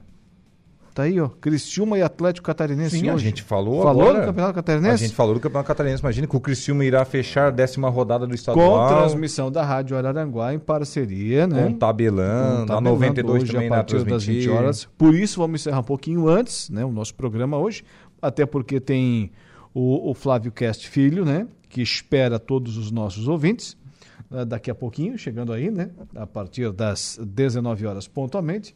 E logo depois, colado no, no Flavinho, atrás do Flavinho, vem a galera aí do Tabelando. Tem a segunda divisão da Coreia aí, não? Hum? Tem a segunda divisão Ó, da Coreia, não? A Liga dos Campeões da Europa, o glorioso Benfica, vai vencendo o Clube Bruges 1 a 0 Era 2x0, então anularam o gol, então. É, o VAR foi lá e tirou, né? Aí o VAR eh, quebra a gente, né? É. É, tava 2x0 no placar. O, o Chelsea está empatando com o Borussia em 0 a 0 né? Jogos de hoje aí da Liga dos Tem a Campeões Liga da, Conferência Europa. da UEFA. Bom, dar umas boas-vindas aqui. Já começou ontem, aqui dentro da programação da Rádio Araranguá 95.5 FM, Hum. o novo patrocinador aqui no quadro Momento Esportivo. Quem é ele? Tu não observou, né? Quem é ele? Gui Autocar, mecânica automotiva. É? É, o Gui, que a sua mecânica fica aqui no centro de Araranguá, como referência ali ao lado da funerária Santa Terezinha, garoto especialista em automóveis, principalmente em caminhonetes, tá? Tem uma frota de caminhonetes ali, tá Atenção arrumando. você, atenção você que tem lá a sua Um abração, Hilux, Gui. Hilux, Amarok, que mais? O Captiva Rural, Rural, também. não, Cap- Captiva é SUV. Mas também entra na linha. O Rural, É grande também. é, o que mais aí? Rural. D, D20, F1000, né? C10. Pra fazer um teste com ele, manda um DKV, um É. maré. O que tiver de caminhonete é no Gui. É no Gui, né? Gui Autocar Mecânica Automotiva. Espera que tu tenhas o telefone. Não. Do telefone do Gui? Tem, É. sim. Imagina, claro que tem. Como é que eu não vou ter o contato do, do homem? Fica, Senão, es- fica esperto. senão não tem como enviar o É, cronograma, né? então- Então fala aí. 991590260. O pessoal estava desatento, não anotou. Pode repetir? 991590260. Onde é que fica a oficina do Gui? Fica bem aqui no centro de Araranguá, acesso pela Avenida 7 de Setembro, bem ao lado da Funerária Santa Terezinha. Muito bem. Precisou, é só chamar. Melhor localizado impossível, né? É, é referência, né? Referência. Ponto conhecido aí da nossa, da nossa cidade. Passa lá que o teu região. Corolla tá batendo o amortecedor, tá? Eu É. percebi agora há pouco quando você chegou aqui. É né? verdade, é verdade. Precisa de fazer uma manutenção preventiva. Tá numa carroça velha. É, não, bom tá o teu corcel. Vamos ao intervalo. Vamos parar de ofender os carros aqui. Vamos ao intervalo comercial, né? É 17h57, terminou cedo hoje. Depois dessa, até o gato caiu de lá, tá cara. faltando- O gato tirou lá de cima. Pois é. Tá faltando notícia aí, tá faltando três minutos. Agora passou dois também, vai, vai, vai. Vamos chamar o intervalo comercial. Agora tem um, um comercial a mais, né? Isso, ah, pois bem, São era por 30 isso. segundos a mais, tem um 30 spot a mais. o E tem espaço, tem caixa pra mais, né? Tem Ah, mais uns 3, 4, né? Que sejam Vamos botar uma todos galera do meleiro aqui, né? Sim, claro. Meleiro, a gente fala Turvo, do campeonato Timbé do meleirense Sul, também. Jacinto Machado, né? Toda a região aí é bem-vinda na nossa programação. Uma empresa a cada município aqui da MESC. Não, uma é pouca. Não, uma é pouca. Duas, vai dar 30? É, Nossa. não, todas elas. Um abraço, voltas amanhã. Com certeza, um abraço. De, quero uma camisa dessa, hein? Dejair Inácio e o Momento Esportivo. Momento de reflexão e fé. A hora do Ângelos. Olá, querido povo de Deus. Você que acompanha o Dia em Notícia, reze comigo a oração do Ângelos. Em nome do Pai, do Filho e do Espírito Santo. Amém. O anjo do Senhor anunciou a Maria e ela concebeu do Espírito Santo. Ave Maria, cheia de graça, o Senhor é convosco.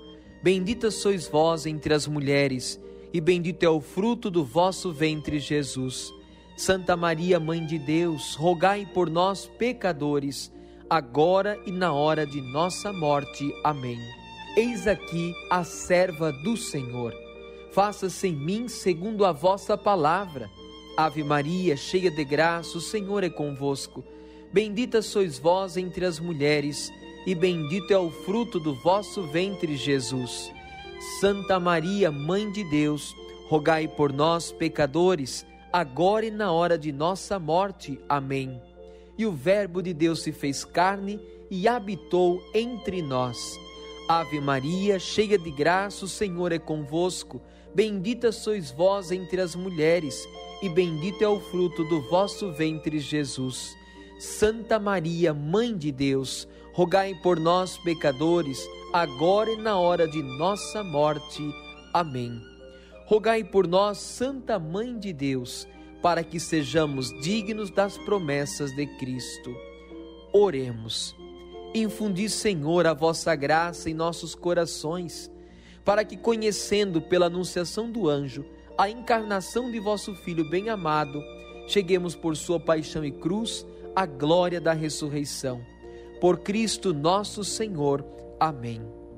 Glória ao Pai, ao Filho e ao Espírito Santo, como era no princípio, agora e sempre.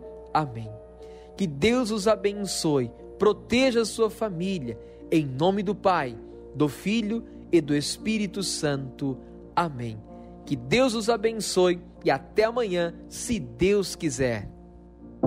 Você ouviu A Hora do Ângelos, direto da Paróquia Sagrada Família da Cidade Alta. O Dia em Notícia.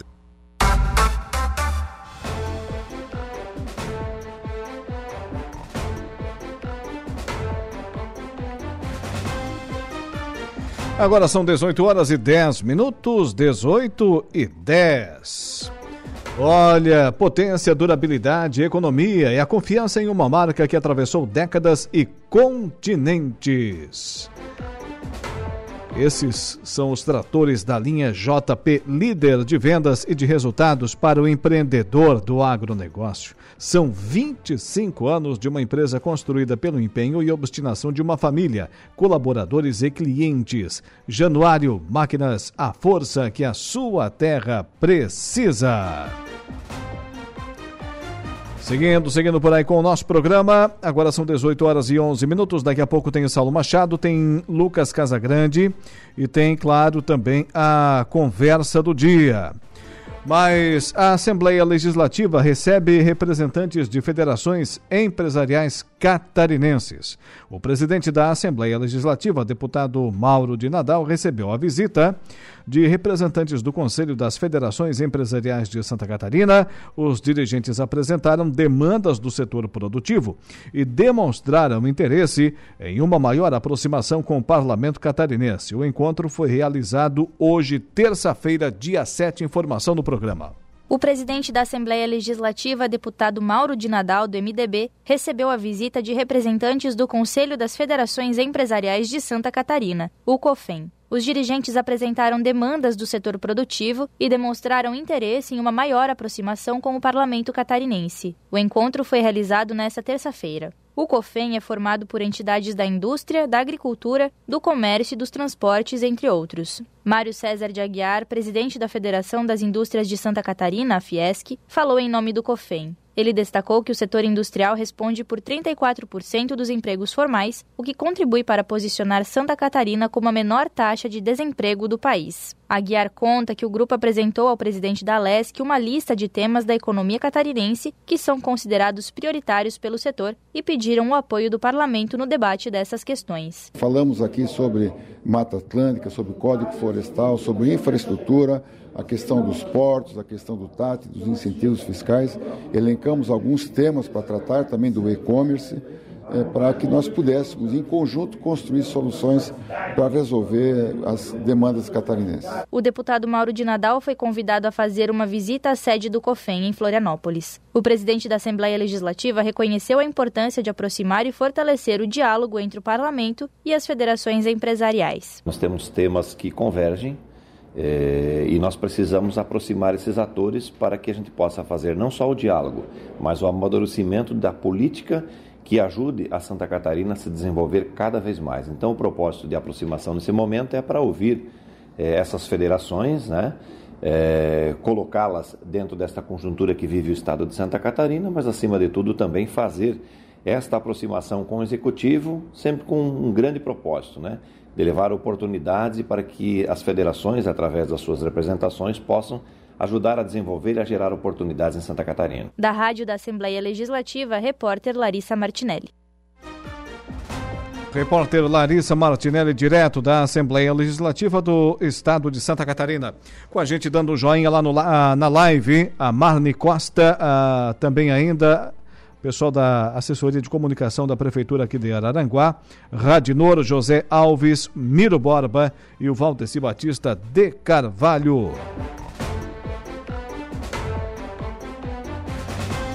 E essa aqui, o deputado do Partido Liberal, do PL, Ivan Nats, protocolou projeto de lei na Assembleia Legislativa aqui de Santa Catarina retomando um debate antigo. É um tema que já foi objeto de discussões na década passada, na Alesc e nos meios culturais e históricos do Estado. A escolha de um novo hino oficial para Santa Catarina, por meio de um concurso público. Durante a tramitação do projeto, NATS também pretende a realizar uma audiência para debater a realização do concurso que deverá abordar obrigatoriamente na letra do novo hino temas como potencial histórico, econômico e cultural do Estado, além da geografia e as belezas naturais, entre outros temas nativos. O parlamentar justifica que, apesar de ser considerado um símbolo do Estado, o atual hino foi escrito num determinado momento histórico e político do país, no século XIX, e que em nada retrata os valores e potencial catarinense, além de nunca ter caído no gosto e na memória popular. É, isso é verdade. Né? Olha, se for ouvir as pessoas de Santa Catarina, acho que nem 5% nem 5% sabe o hino do nosso estado.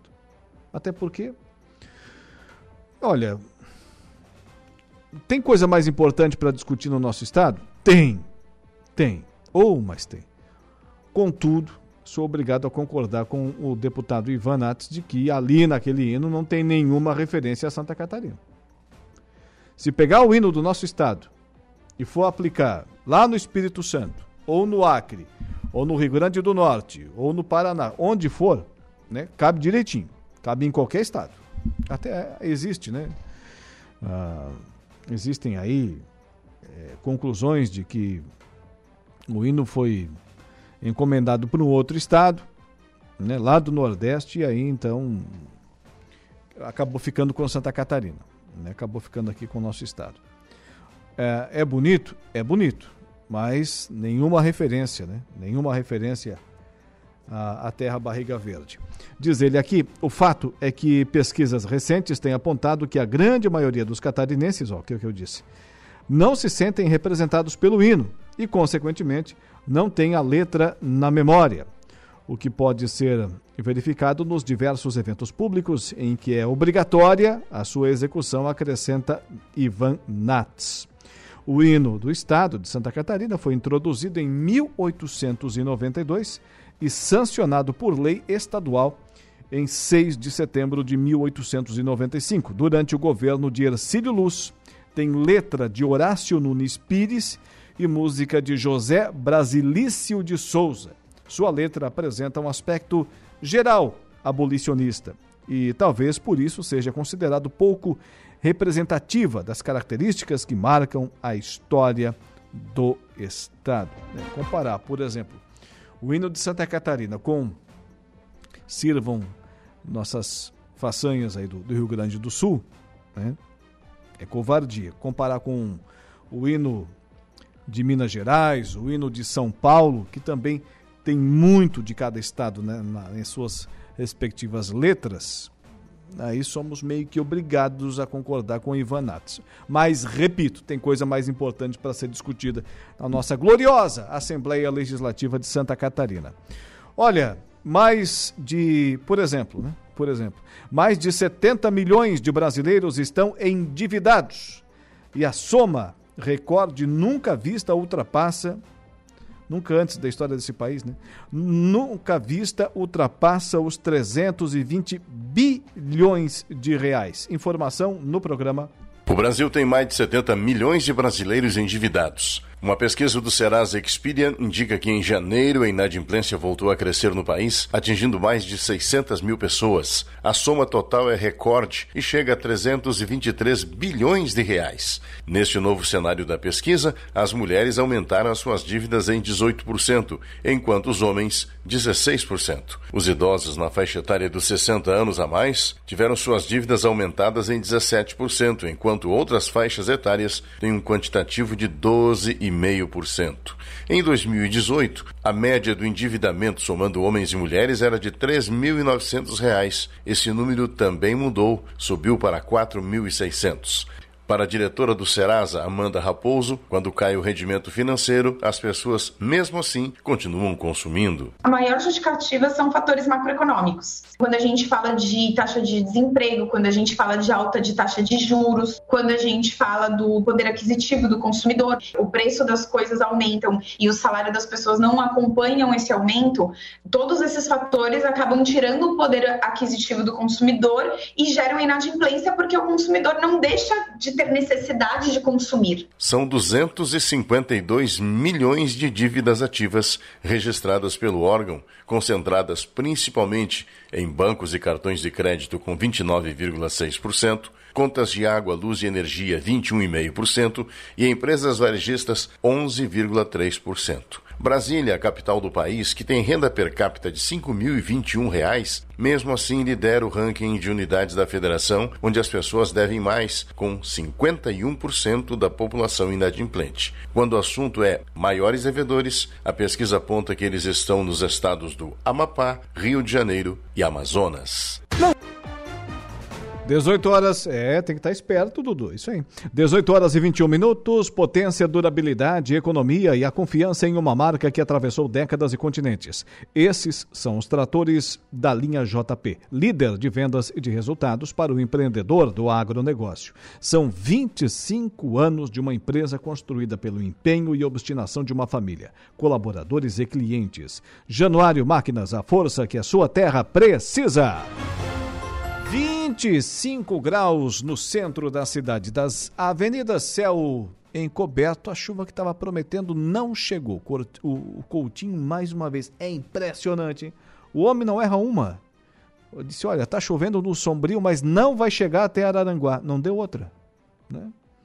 A nuvem que estava a uma certa distância aqui de, da cidade das avenidas, agora né, não chegou, não chegou com força suficiente para fazer cair alguns pingos, né, para quem estava com saudade de chuva aqui no centro de Araranguá. Muito bem, muito bem.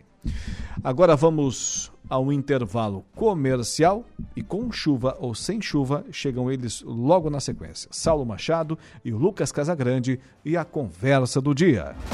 O Dia em Notícias está de volta.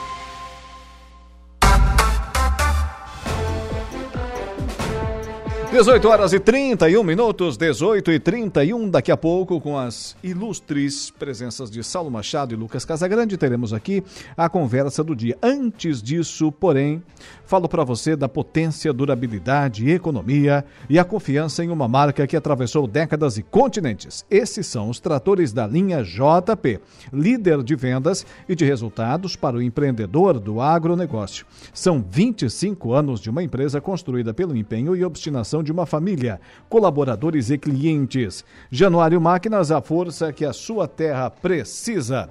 Chama o Flavinho ali, Dudu. Chama o Flavinho ali. Ah, o Saulo já, já está conosco, o pessoal, o, o, o Lucas Casagrande também, equipe completa. Então tá, o Flavinho fica para depois, porque agora aciona aquela vinheta tradicional conhecida e que é sucesso. Vamos chamar a conversa do dia. A conversa do dia. Senhores, sejam bem-vindos à programação da Rádio Araranguá uma vez mais. E a última? É? vai, vai, saber dos desígnios do cara lá de cima, né? Vez, é, pode, pode, pode. Vou testar a chave amanhã. vai aqui, né? Não, mas é. tem outra chave que pode ser desligada também, que não é essa, né? Ah, é? Ixi. É. Deixa eu bater essa na madeira. eu nem tenho. É, Essa e não é... Essa, porque eu, não, ah, teu, teu é o primeiro da lista, porque tu é mais velho, tá morrendo os jovenzinhos aí também. Então presta atenção. Essa, essa, chave nova aí que tem, a, un... a última vez que eu tive, ela deu confusão, que o cara que tinha que ter ficou sem. Aí hum. chegou. Tu não entregou pra quem de direito, né? o problema nem foi a chave, foi o tag. foi o tag. Que coisa não, hein? Eu vou te contar. Vocês não têm mais o que fazer, né? Senhores, qual, qual de vocês dois sabe o hino de Santa Catarina, de pé a ponta? Eu o... sei. Eu não eu sei. Não. E eu estava te ouvindo aí, é. eu acho que o Ivan Nassi tem razão. Eu também. Eu fui aprender o hino ah, de Santa eu, Catarina. Eu, eu, eu, discordo, eu já discordo. Não, parece um pouquinho, deixa eu. Ué, não, eu já discordo. Ele não tem razão. Não, não, não. Assim, ó. Eu, eu, é, essa é a minha intenção, sabe? A discórdia. Vai. Eu conheci o hino de Santa Catarina quando Uh, o Luiz Henrique da Silveira era o governador, porque eu fui mestre de cerimônia em várias inaugurações de obras, enfim, aqui na, na região. E, e aí eu ouvi o hino várias vezes. E eu fui ouvindo o hino.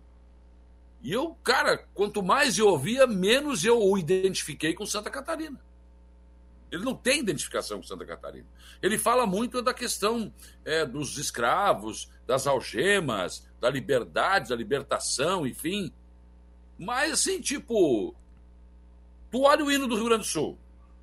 Sirvam nossas façanhas de modelo a toda a gente. É a Guerra dos Farrapos. Então, o, o hino do Rio Grande do Sul, ele, ele diz muito mais da história do Rio Grande do Sul que o hino de Santa Catarina, ele não, ele não diz, cara, ele não, ele não fala. Ele não, olha aqui, ó. Sagremos um hino de estrelas e flores, num canto sublime de glórias de luz as festas que nos livres fre frementes e ardores celebram nas terras gigantes da cruz. Entendeu alguma coisa, não? Além da letra complicada, não diz nada com nada, né? Tá, então agora, vamos lá. Quebram-se férreas cadeias, rojam algemas ao chão, do povo nas epopeias, fulge a luz da redenção. Acho, acho eu, salvo melhor juízo, está falando da libertação dos escravos. Sim. Tá bom. Quebram-se Férreas cadeias, então, essa eu já falei, né? Tá, aqui outro. O povo que é grande, mas não vingativo, que nunca a justiça e o direito calcou, com flores e festas deu vida ao cativo, com festas e flores o trono esmagou. Tá, e daí? É, se tu pegar esse hino e colocar como sendo o hino da Jamaica, é a mesma coisa. Não, porque mas se tu posso, olha aqui, e, e depois tem mais ainda, quebram-se a algema do escravo, e nesta grande nação é, é, é cada homem um bravo, cada bravo um cidadão. Quebrou-se a algema do escravo e nesta grande nação, e pronto, acabou. Um hino comprido e que, cara, ele, ele diz o quê de Santa? Ele identifica, onde é que ele se identifica com Santa Catarina? Vamos lá, ah. tu que é contra. Não, vamos lá, eu sou contra. Porque, porque eu acho, primeiro eu acho o seguinte, duas, duas, duas, duas coisas. Primeiro, eu sou catarinense, certo? Nascido, criado, estudei eh, e não sei o hino. Não sei. O hino de Santa Catarina, essa parte eu concordo. O hino de Santa Catarina, ele não está, a população não está identificada com o seu hino. Mas o problema talvez não seja o hino. O problema é que nunca nos ensinaram o hino. Não, não, não existe essa. Não existe nas escolas, sejam elas públicas, privadas, enfim, não existe nas escolas uh, o, o, conceito, a, a, não é passado para as nossas crianças que esse é o nosso hino. Também é antes é da gente discutir se esse é o hino ou se esse não é, é, antes da gente discutir a letra do hino, a gente tem que conhecer o hino. A Santa Catarina, o estado de Santa Catarina, aí especialmente a educação de Santa Catarina, não, não cria essa identidade. Aí, eu vou falar por mim, tá? Na, na escola em que, nas escolas em que eu estudei, o único o hino que nos era apresentado era o hino de forma mais intensa, era o hino nacional, e no máximo na semana do 7 de setembro a gente fazia fila de cobrir e firmes para cantar o hino. A identidade não tá. Claro que ela precisa estar na letra. E aí depois, tudo bem, se não se reconhecer, se não se explicar, porque é, esse hino que está aprovado, e ele está aprovado em lei. O hino, o hino, que está aí, que o Saulo é, recitou algumas, algumas das frases, ele está aprovado em lei. Porque em determinado momento histórico isso fazia sentido. A, a fala do Ivan Nats é de que a história mudou, é, o, o, povo hoje é outro, enfim, então daqui a 100 anos não tem que mudar o hino de novo. Não, não, deixa, eu, deixa, eu, deixa eu ressalvar que eu concordo com o Ivan Nats, que eu acho que eu tenho que mudar a letra. Não que tem que desfazer, não, porque esse hino ele não tem nada a ver. Agora, quando você fala ensinar, como é que você vai ensinar para uma criança na escola isso aqui? Ah, Sagremos um hino de estrelas e. Não tem como, cara eu estudei Euclides, é, Euclides Garcia, o Grande Sertão Veredas. Era um livro dificílimo de mais de 300 páginas e a gente leu. Pois é, leu, mas assimilou, enfim. Euclides da Cunha. Uma, uma da música, Cunha, uma, uma, uma, música. aprendeu tanto que não sabe. Não, uma música para pegar, ela tem que ser, ela tem que ser é. uma música agradável, que você saiba o que está cantando, enfim, então, ou que vamos... seja, porque senão tu não consegue. Então Por exemplo, meter um funkinejo aí, então. colégio a gente aprendia o hino da República, o hino da bandeira, o hino da independência, o hino do Brasil, da, da, entende? Então a vamos chamar sabe. o Gustavo Lima para cantar, então. Até, até hoje eu sei disso. Agora, uma letra que diz Roger, cara, para explicar, olha, uma, uma piada e um hino que tu tem que explicar. Desculpa, é, mas. É, a, a grande questão. A grande questão é que a gente sabe muito mais. E aí, está inclusa essa questão do hino, a gente sabe muito mais do que aconteceu na Guerra da Independência, a Guerra da Secessão, a Guerra Civil Norte-Americana, do que da Guerra do Contestado aqui em Santa Catarina. A nossa história é, local, regional e estadual, nas nossas escolas, olha, é, deve e muito ser melhorada. Agora, se não temos a história sendo ensinada como deveria ser, imagina o nosso hino. O nosso hino é uma espécie de meio termo. É, tem lá o hino nacional, o hino da bandeira é o hino que eu mais gosto. E o, o hino do município. Como sendo... é o hino da bandeira? Hã? Como é que é o Salve hino da lindo pendão da esperança. Salve símbolo augusto da paz. E aí vai. Isso, esse, esse pegou, viu? E, e, o, o, hino nosso parece ser assim, de Santa Catarina parece ser. É Catarina, mas tu é mal acabado, não sabe nem o hino. o hino de Santa Catarina parece ser assim, protocolar, sabe? Ah, temos lá nossa bandeira. E agora? Temos que ter um hino. Tem um oh, hino. Peraí, ah, pega esse aqui, ó. Serviu. Pronto, deu. Não, mas, mas, mas, acontece o seguinte. O pegou, cara, pegou, pegou. Eu estou dizendo que é uma também. letra que fala da escravatura, não fala de Santa Catarina. É. Isso é do Brasil, isso é do Brasil. Mas é da nossa história também, Santa pois Catarina. É, cara, mas, Florianópolis. Mas, ela não tem muito a ver. Acho, que, acho que a letra não, não é outra coisa. Eu me lembro que o hino é tão comprido, mas tão comprido, é? que toda vez que tinha um cerimonial era um problema. Daí o que, que a gente fez aqui? A gente editou, editou o hino e colocava a primeira, a segunda e a última estrofe. Porque se fosse colocar inteiro, meu Deus, era muito comprido, cara. O hino, o hino brasileiro também se faz isso. e aí, é, então, mas, mas, só que o hino brasileiro pegou, tem, tem meio e fim pegou. e tem a ver com a nossa história. Tem algumas mas, coisas ali que são meio né, interpretativas, enfim. Mas eu, eu acho, sim, concordo com o Ivan Nats nesse sentido, de que o hino não fala da história de Santa Catarina não identifica ah, eu... Santa Catarina. Por isso que ninguém sabe. Eu acho que não identifica o atual momento, mas acho que o, a, a, consolidação do Estado, eu acho que identifica sim. A questão da escravatura em Santa Catarina foi muito forte. É, a, a, gente tem em Florianópolis os, é, os quartéis lá, as estruturas militares que serviam de proteção, construídas por escravos. Então, o Estado nasce ali. Então, o Estado também tem, essa, é, também tem essa, esse viés. Então, pode não representar o atual momento histórico, mas aí é aquilo, né? Daqui a 100 anos. Ah, não, não é a questão do, do, do atual momento histórico. Para quem vê o livro, para quem hoje vai na escola aprender esse hino, vai ter dificuldade, tem extrema dificuldade. Bom, hoje, se hoje em dia não se ensina mais nada, né? Aliás, no meu tempo já estava vindo aquela massa dizendo que não, esse negócio de hino, hino no colégio é coisa de militar, é ditadura, já começaram a desconstruir, desconstruir isso aí, né? Bom, até a família está sendo desconstruída e vai ser desconstruída, né? o atual governo gosta disso, quer isso, vai implantar isso. Então, fazer o quê? O povo quer, então se o povo quer, faça-se a vontade do povo, desconstrói hino, desconstrói família e vamos, vamos em frente. Nós estamos aqui discutindo, o Ivan Nats também, sobre o hino de Santa Catarina, mas o povo quer saber. É, perguntaram aqui, tá, tá na linha, né, o do, pessoal ligou? É, ligou? É, sobre o rodeio do Caverá. Vai ter ou não vai ter? Você sabe alguma coisa? Não faço a menor ideia, cara. o ouvinte está aqui. Faz umas perguntas também, né? O ouvinte está aqui. perguntando. do rodeio do Caverá? Não, não sou eu, é o ouvinte que está aqui querendo saber. Ah, eu não sei. A gente faz a vontade do povo, né? Pergunta pro Heraldo. tu tá marido? Pergunta. Ô, no, é... Uma coisa que eu não ouço é o intervalo comercial, cara. Ô, ô, ô, Dudu, é o ouvinte ou a ouvinte? O ouvinte, então tá, não temos resposta ainda. Vamos buscar, vamos buscar essa, essa, essa questão aí, se vai ter ou não o hino no, no o hino. Né?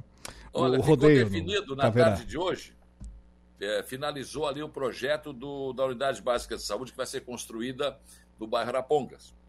Ela ainda estava né, terminado, terminando o projeto. E aí, uma reunião na tarde de hoje, o, pre, o presidente da associação, o vice-presidente da associação, o Roberto Rabelo, participou é, com o prefeito César, sim, para tratar desse assunto. O prefeito passou a boa informação para o pessoal da Araponga que o posto, a, o projeto está pronto e agora até abril, né? Claro que agora vai para licitação, enfim, mas a, a previsão é de que até abril nós tenhamos aí o início das obras. E outra boa notícia para o bairro Araponga. Também está em estudo a construção de um CRAS, né? ali atrás da creche porque a, agora é da, Danúbio Celúrios, parece que é o nome da rua, né? Ela tem a creche do lado direito, à esquerda, quem vai entrando no bairro, a, a igreja de Santa Paulina, né? e aí vai ter do lado direito também o posto de saúde. E atrás da creche, então, seria construído esse CRAS. É, são mais obras da atual administração que estão, né, que estão sendo, sendo projetadas e agora sim, já mais encaminhadas para o bairro Araponga. Essa reunião aconteceu na tarde de hoje. A questão do CRAS só se andou muito, viu? Porque a solicitação estava lá no governo do estado. Me ajudem a lembrar o nome da secretária de assistência social, que começou na gestão do César. Me ah. fugiu o nome, o nome dela agora, que, que era a, a, secretária antes da, da Johnny, né? Hum. É, ela encaminhou o projeto, enfim, o projeto ficou lá na, na, Secretaria de Estado e ficou, e ficou, e ficou, e saía lista com CRAS, lista com CRAS, e não, não vinha Araranguá, né? Só se andou Bom, lá no, lá no é. estado e agora mude alguma coisa. Porque tava é, essa foi a informação a repassada hoje à tarde. A necessidade ela é grande. O, a, o, CRAS, o CRAS de Araranguá não dá conta do tamanho da população. Assim como o bairro Colonia não dava, não dava conta mais, né? Uhum. Era muito complicado, o bairro, bairro Colonia é muito grande. Né? E, e, então essa, essa, essa unidade básica de saúde vai pegar o Araponga, vai pegar uma parte da Santa Rosa, porque aquele residencial que foi feito ali, ele ficou para Santa Rosa, ele não está dentro do perímetro urbano do bairro Arapongas. Tem gente que acha que é, mas não é. Mas mesmo assim, vai cair ali naquele, nesse posto de atendimento ali também. Então, quer dizer, é, é preciso, né? Preciso. Temos que avançar em termos de saúde também. Senhores, eu estou aqui agoniado, preciso dar uma informação. Acredito eu que seja em primeira mão aqui na, na, na região, mas vamos lá. Vai ter eleição na Cersul. O prazo se encerrou agora às 17 horas, né?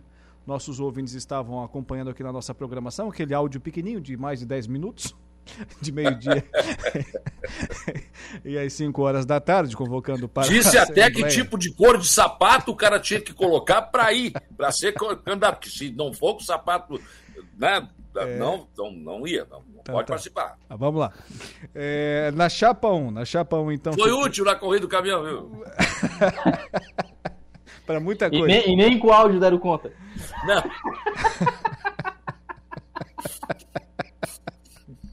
Ah, me fez lembrar tempos passados, eh, quando tinha, quando a gente precisava fazer alguma coisa na programação da- das emissoras e tinha que tocar uma música, então acionávamos o aquela Faroeste música, Caboclo. o Faroeste Caboclo ou Bohemia Rhapsody do, do Queen, uma das duas ia. Ah, não, cara, eu- era melhor. A gente botava aqueles, aqueles discos de seleção, Hum. que era a música sempre diferente. né? Então, rodava até o final, dava uma meia hora mais ou menos. É. E às vezes chegava no final e ficava puk, puk, puk, É puk. verdade. Tinha acabado o lado. Viu, Dudu? Tu não, não sabes e não vai saber o que, que é isso. O pessoal hoje eles são no computador, né? E é fácil. Ah, mas vamos lá. É, o Andrei Maganin, chapa 1, com Valdo Rocha. Andrei Maganin, empresário do município de Turvo. E Valdo Rocha, ex-prefeito por duas oportunidades de Morro Grande, na chapa 1. Na chapa 2, de oposição, chapa 1, situação, inclusive com a presença do atual presidente eh, Johnny Zanetti, na chapa 1.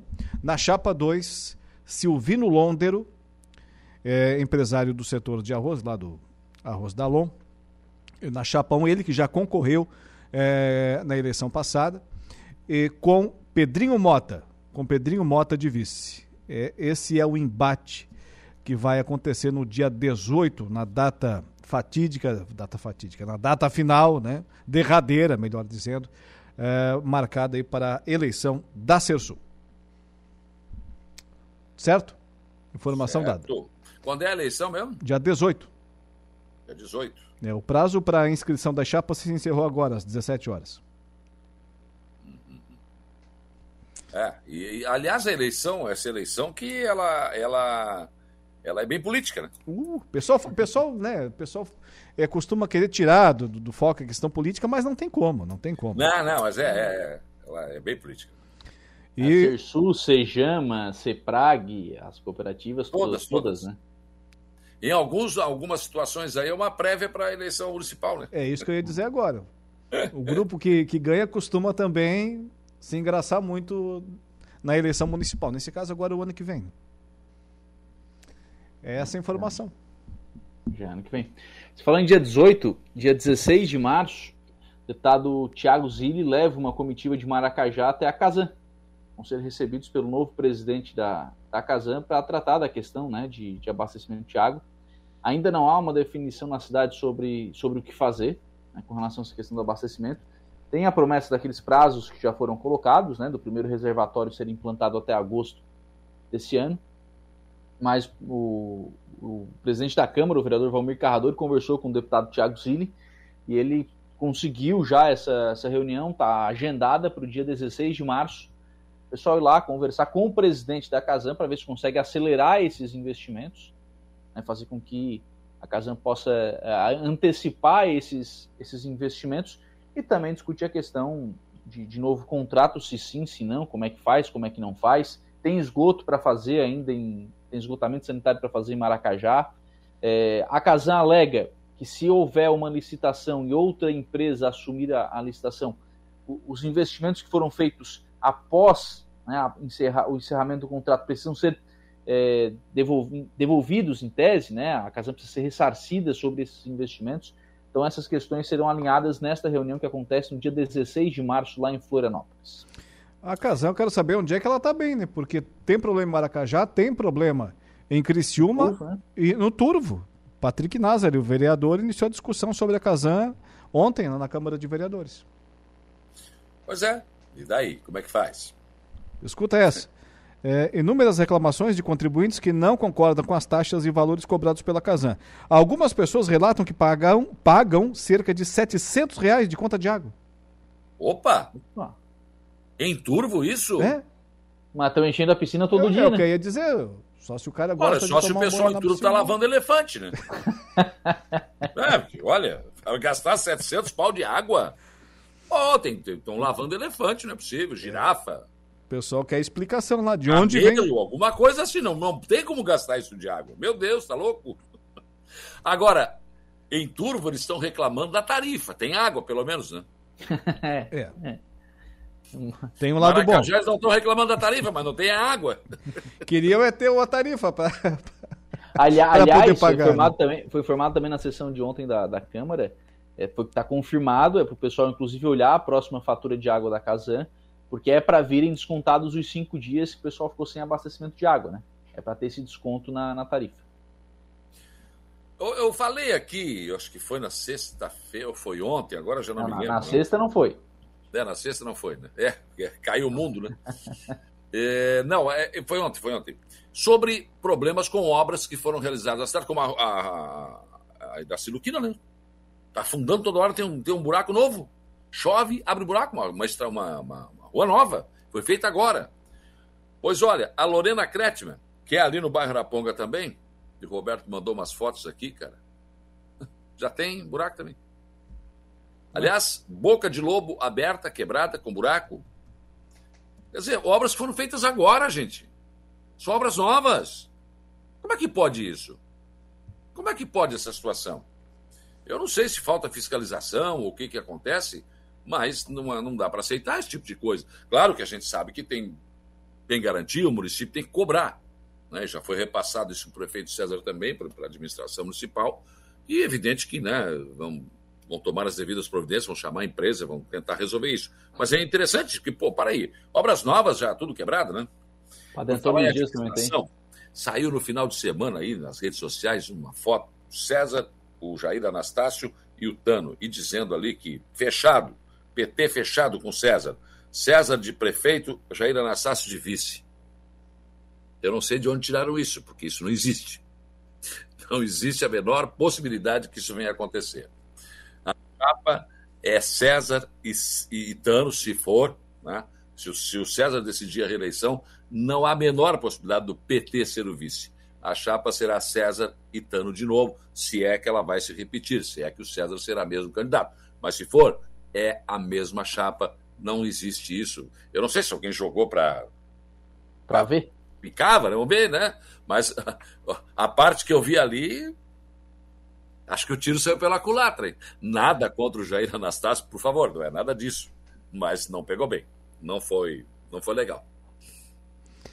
É, na audiência, dando joinha lá na live, a Marne Costa, Radinoro, José Alves, Ada Gigi, por falar em Araranguá, Saulo. É, a, o pessoal da assessoria de comunicação da prefeitura, Ascom Araranguá, né, lá dando joinha na nossa live. O Miro Borba e, claro, ele não podia faltar, o Valdeci Batista de Carvalho. O que, que foi, Dudu? Ah, hoje tem o Flavinho, hoje tem o Flavinho. Tem o Flavinho e também tem o, o Criciúma, né? Criciúma vai enfrentar quem?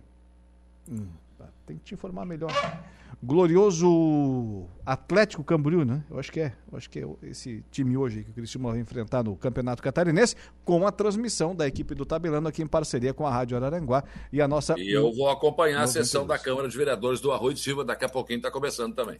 E eu tenho aniversário de criança e ninguém tem nada a ver com isso. Mandar um abraço pro Pedro, que é filho e do o hino é ruim. E o hino é ruim, sim. Um abraço pro Pedro, que é filho do Moisés, ele nasceu de sapato tá de aniversário, fazendo oito aninhos, vai ter festa, nós vamos pra festa. Depois reclama que não tem docinho pra ele, docinho Se ele vai à festa de criança, é porque vai ter cerveja, senão não ia. É. Boa noite, senhores. Tchau, um abraço. Um abraço, até amanhã. Saulo Machado e Lucas Casagrande com a gente por aqui na conversa do dia, encerrando o nosso dia em notícias, sempre com o oferecimento de Angelone Araranguá. No Angelone é assim, todo dia é dia, de super promoções, super ofertas para você. E Januário Máquinas, a força, a potência que a sua terra precisa, está lá na linha de produção da Januário Máquinas. Amanhã estaremos de volta nesse mesmo horário. Obrigado pela sua audiência. Um abraço e até lá. O Dia em Notícia de segunda a sexta, às quatro da tarde.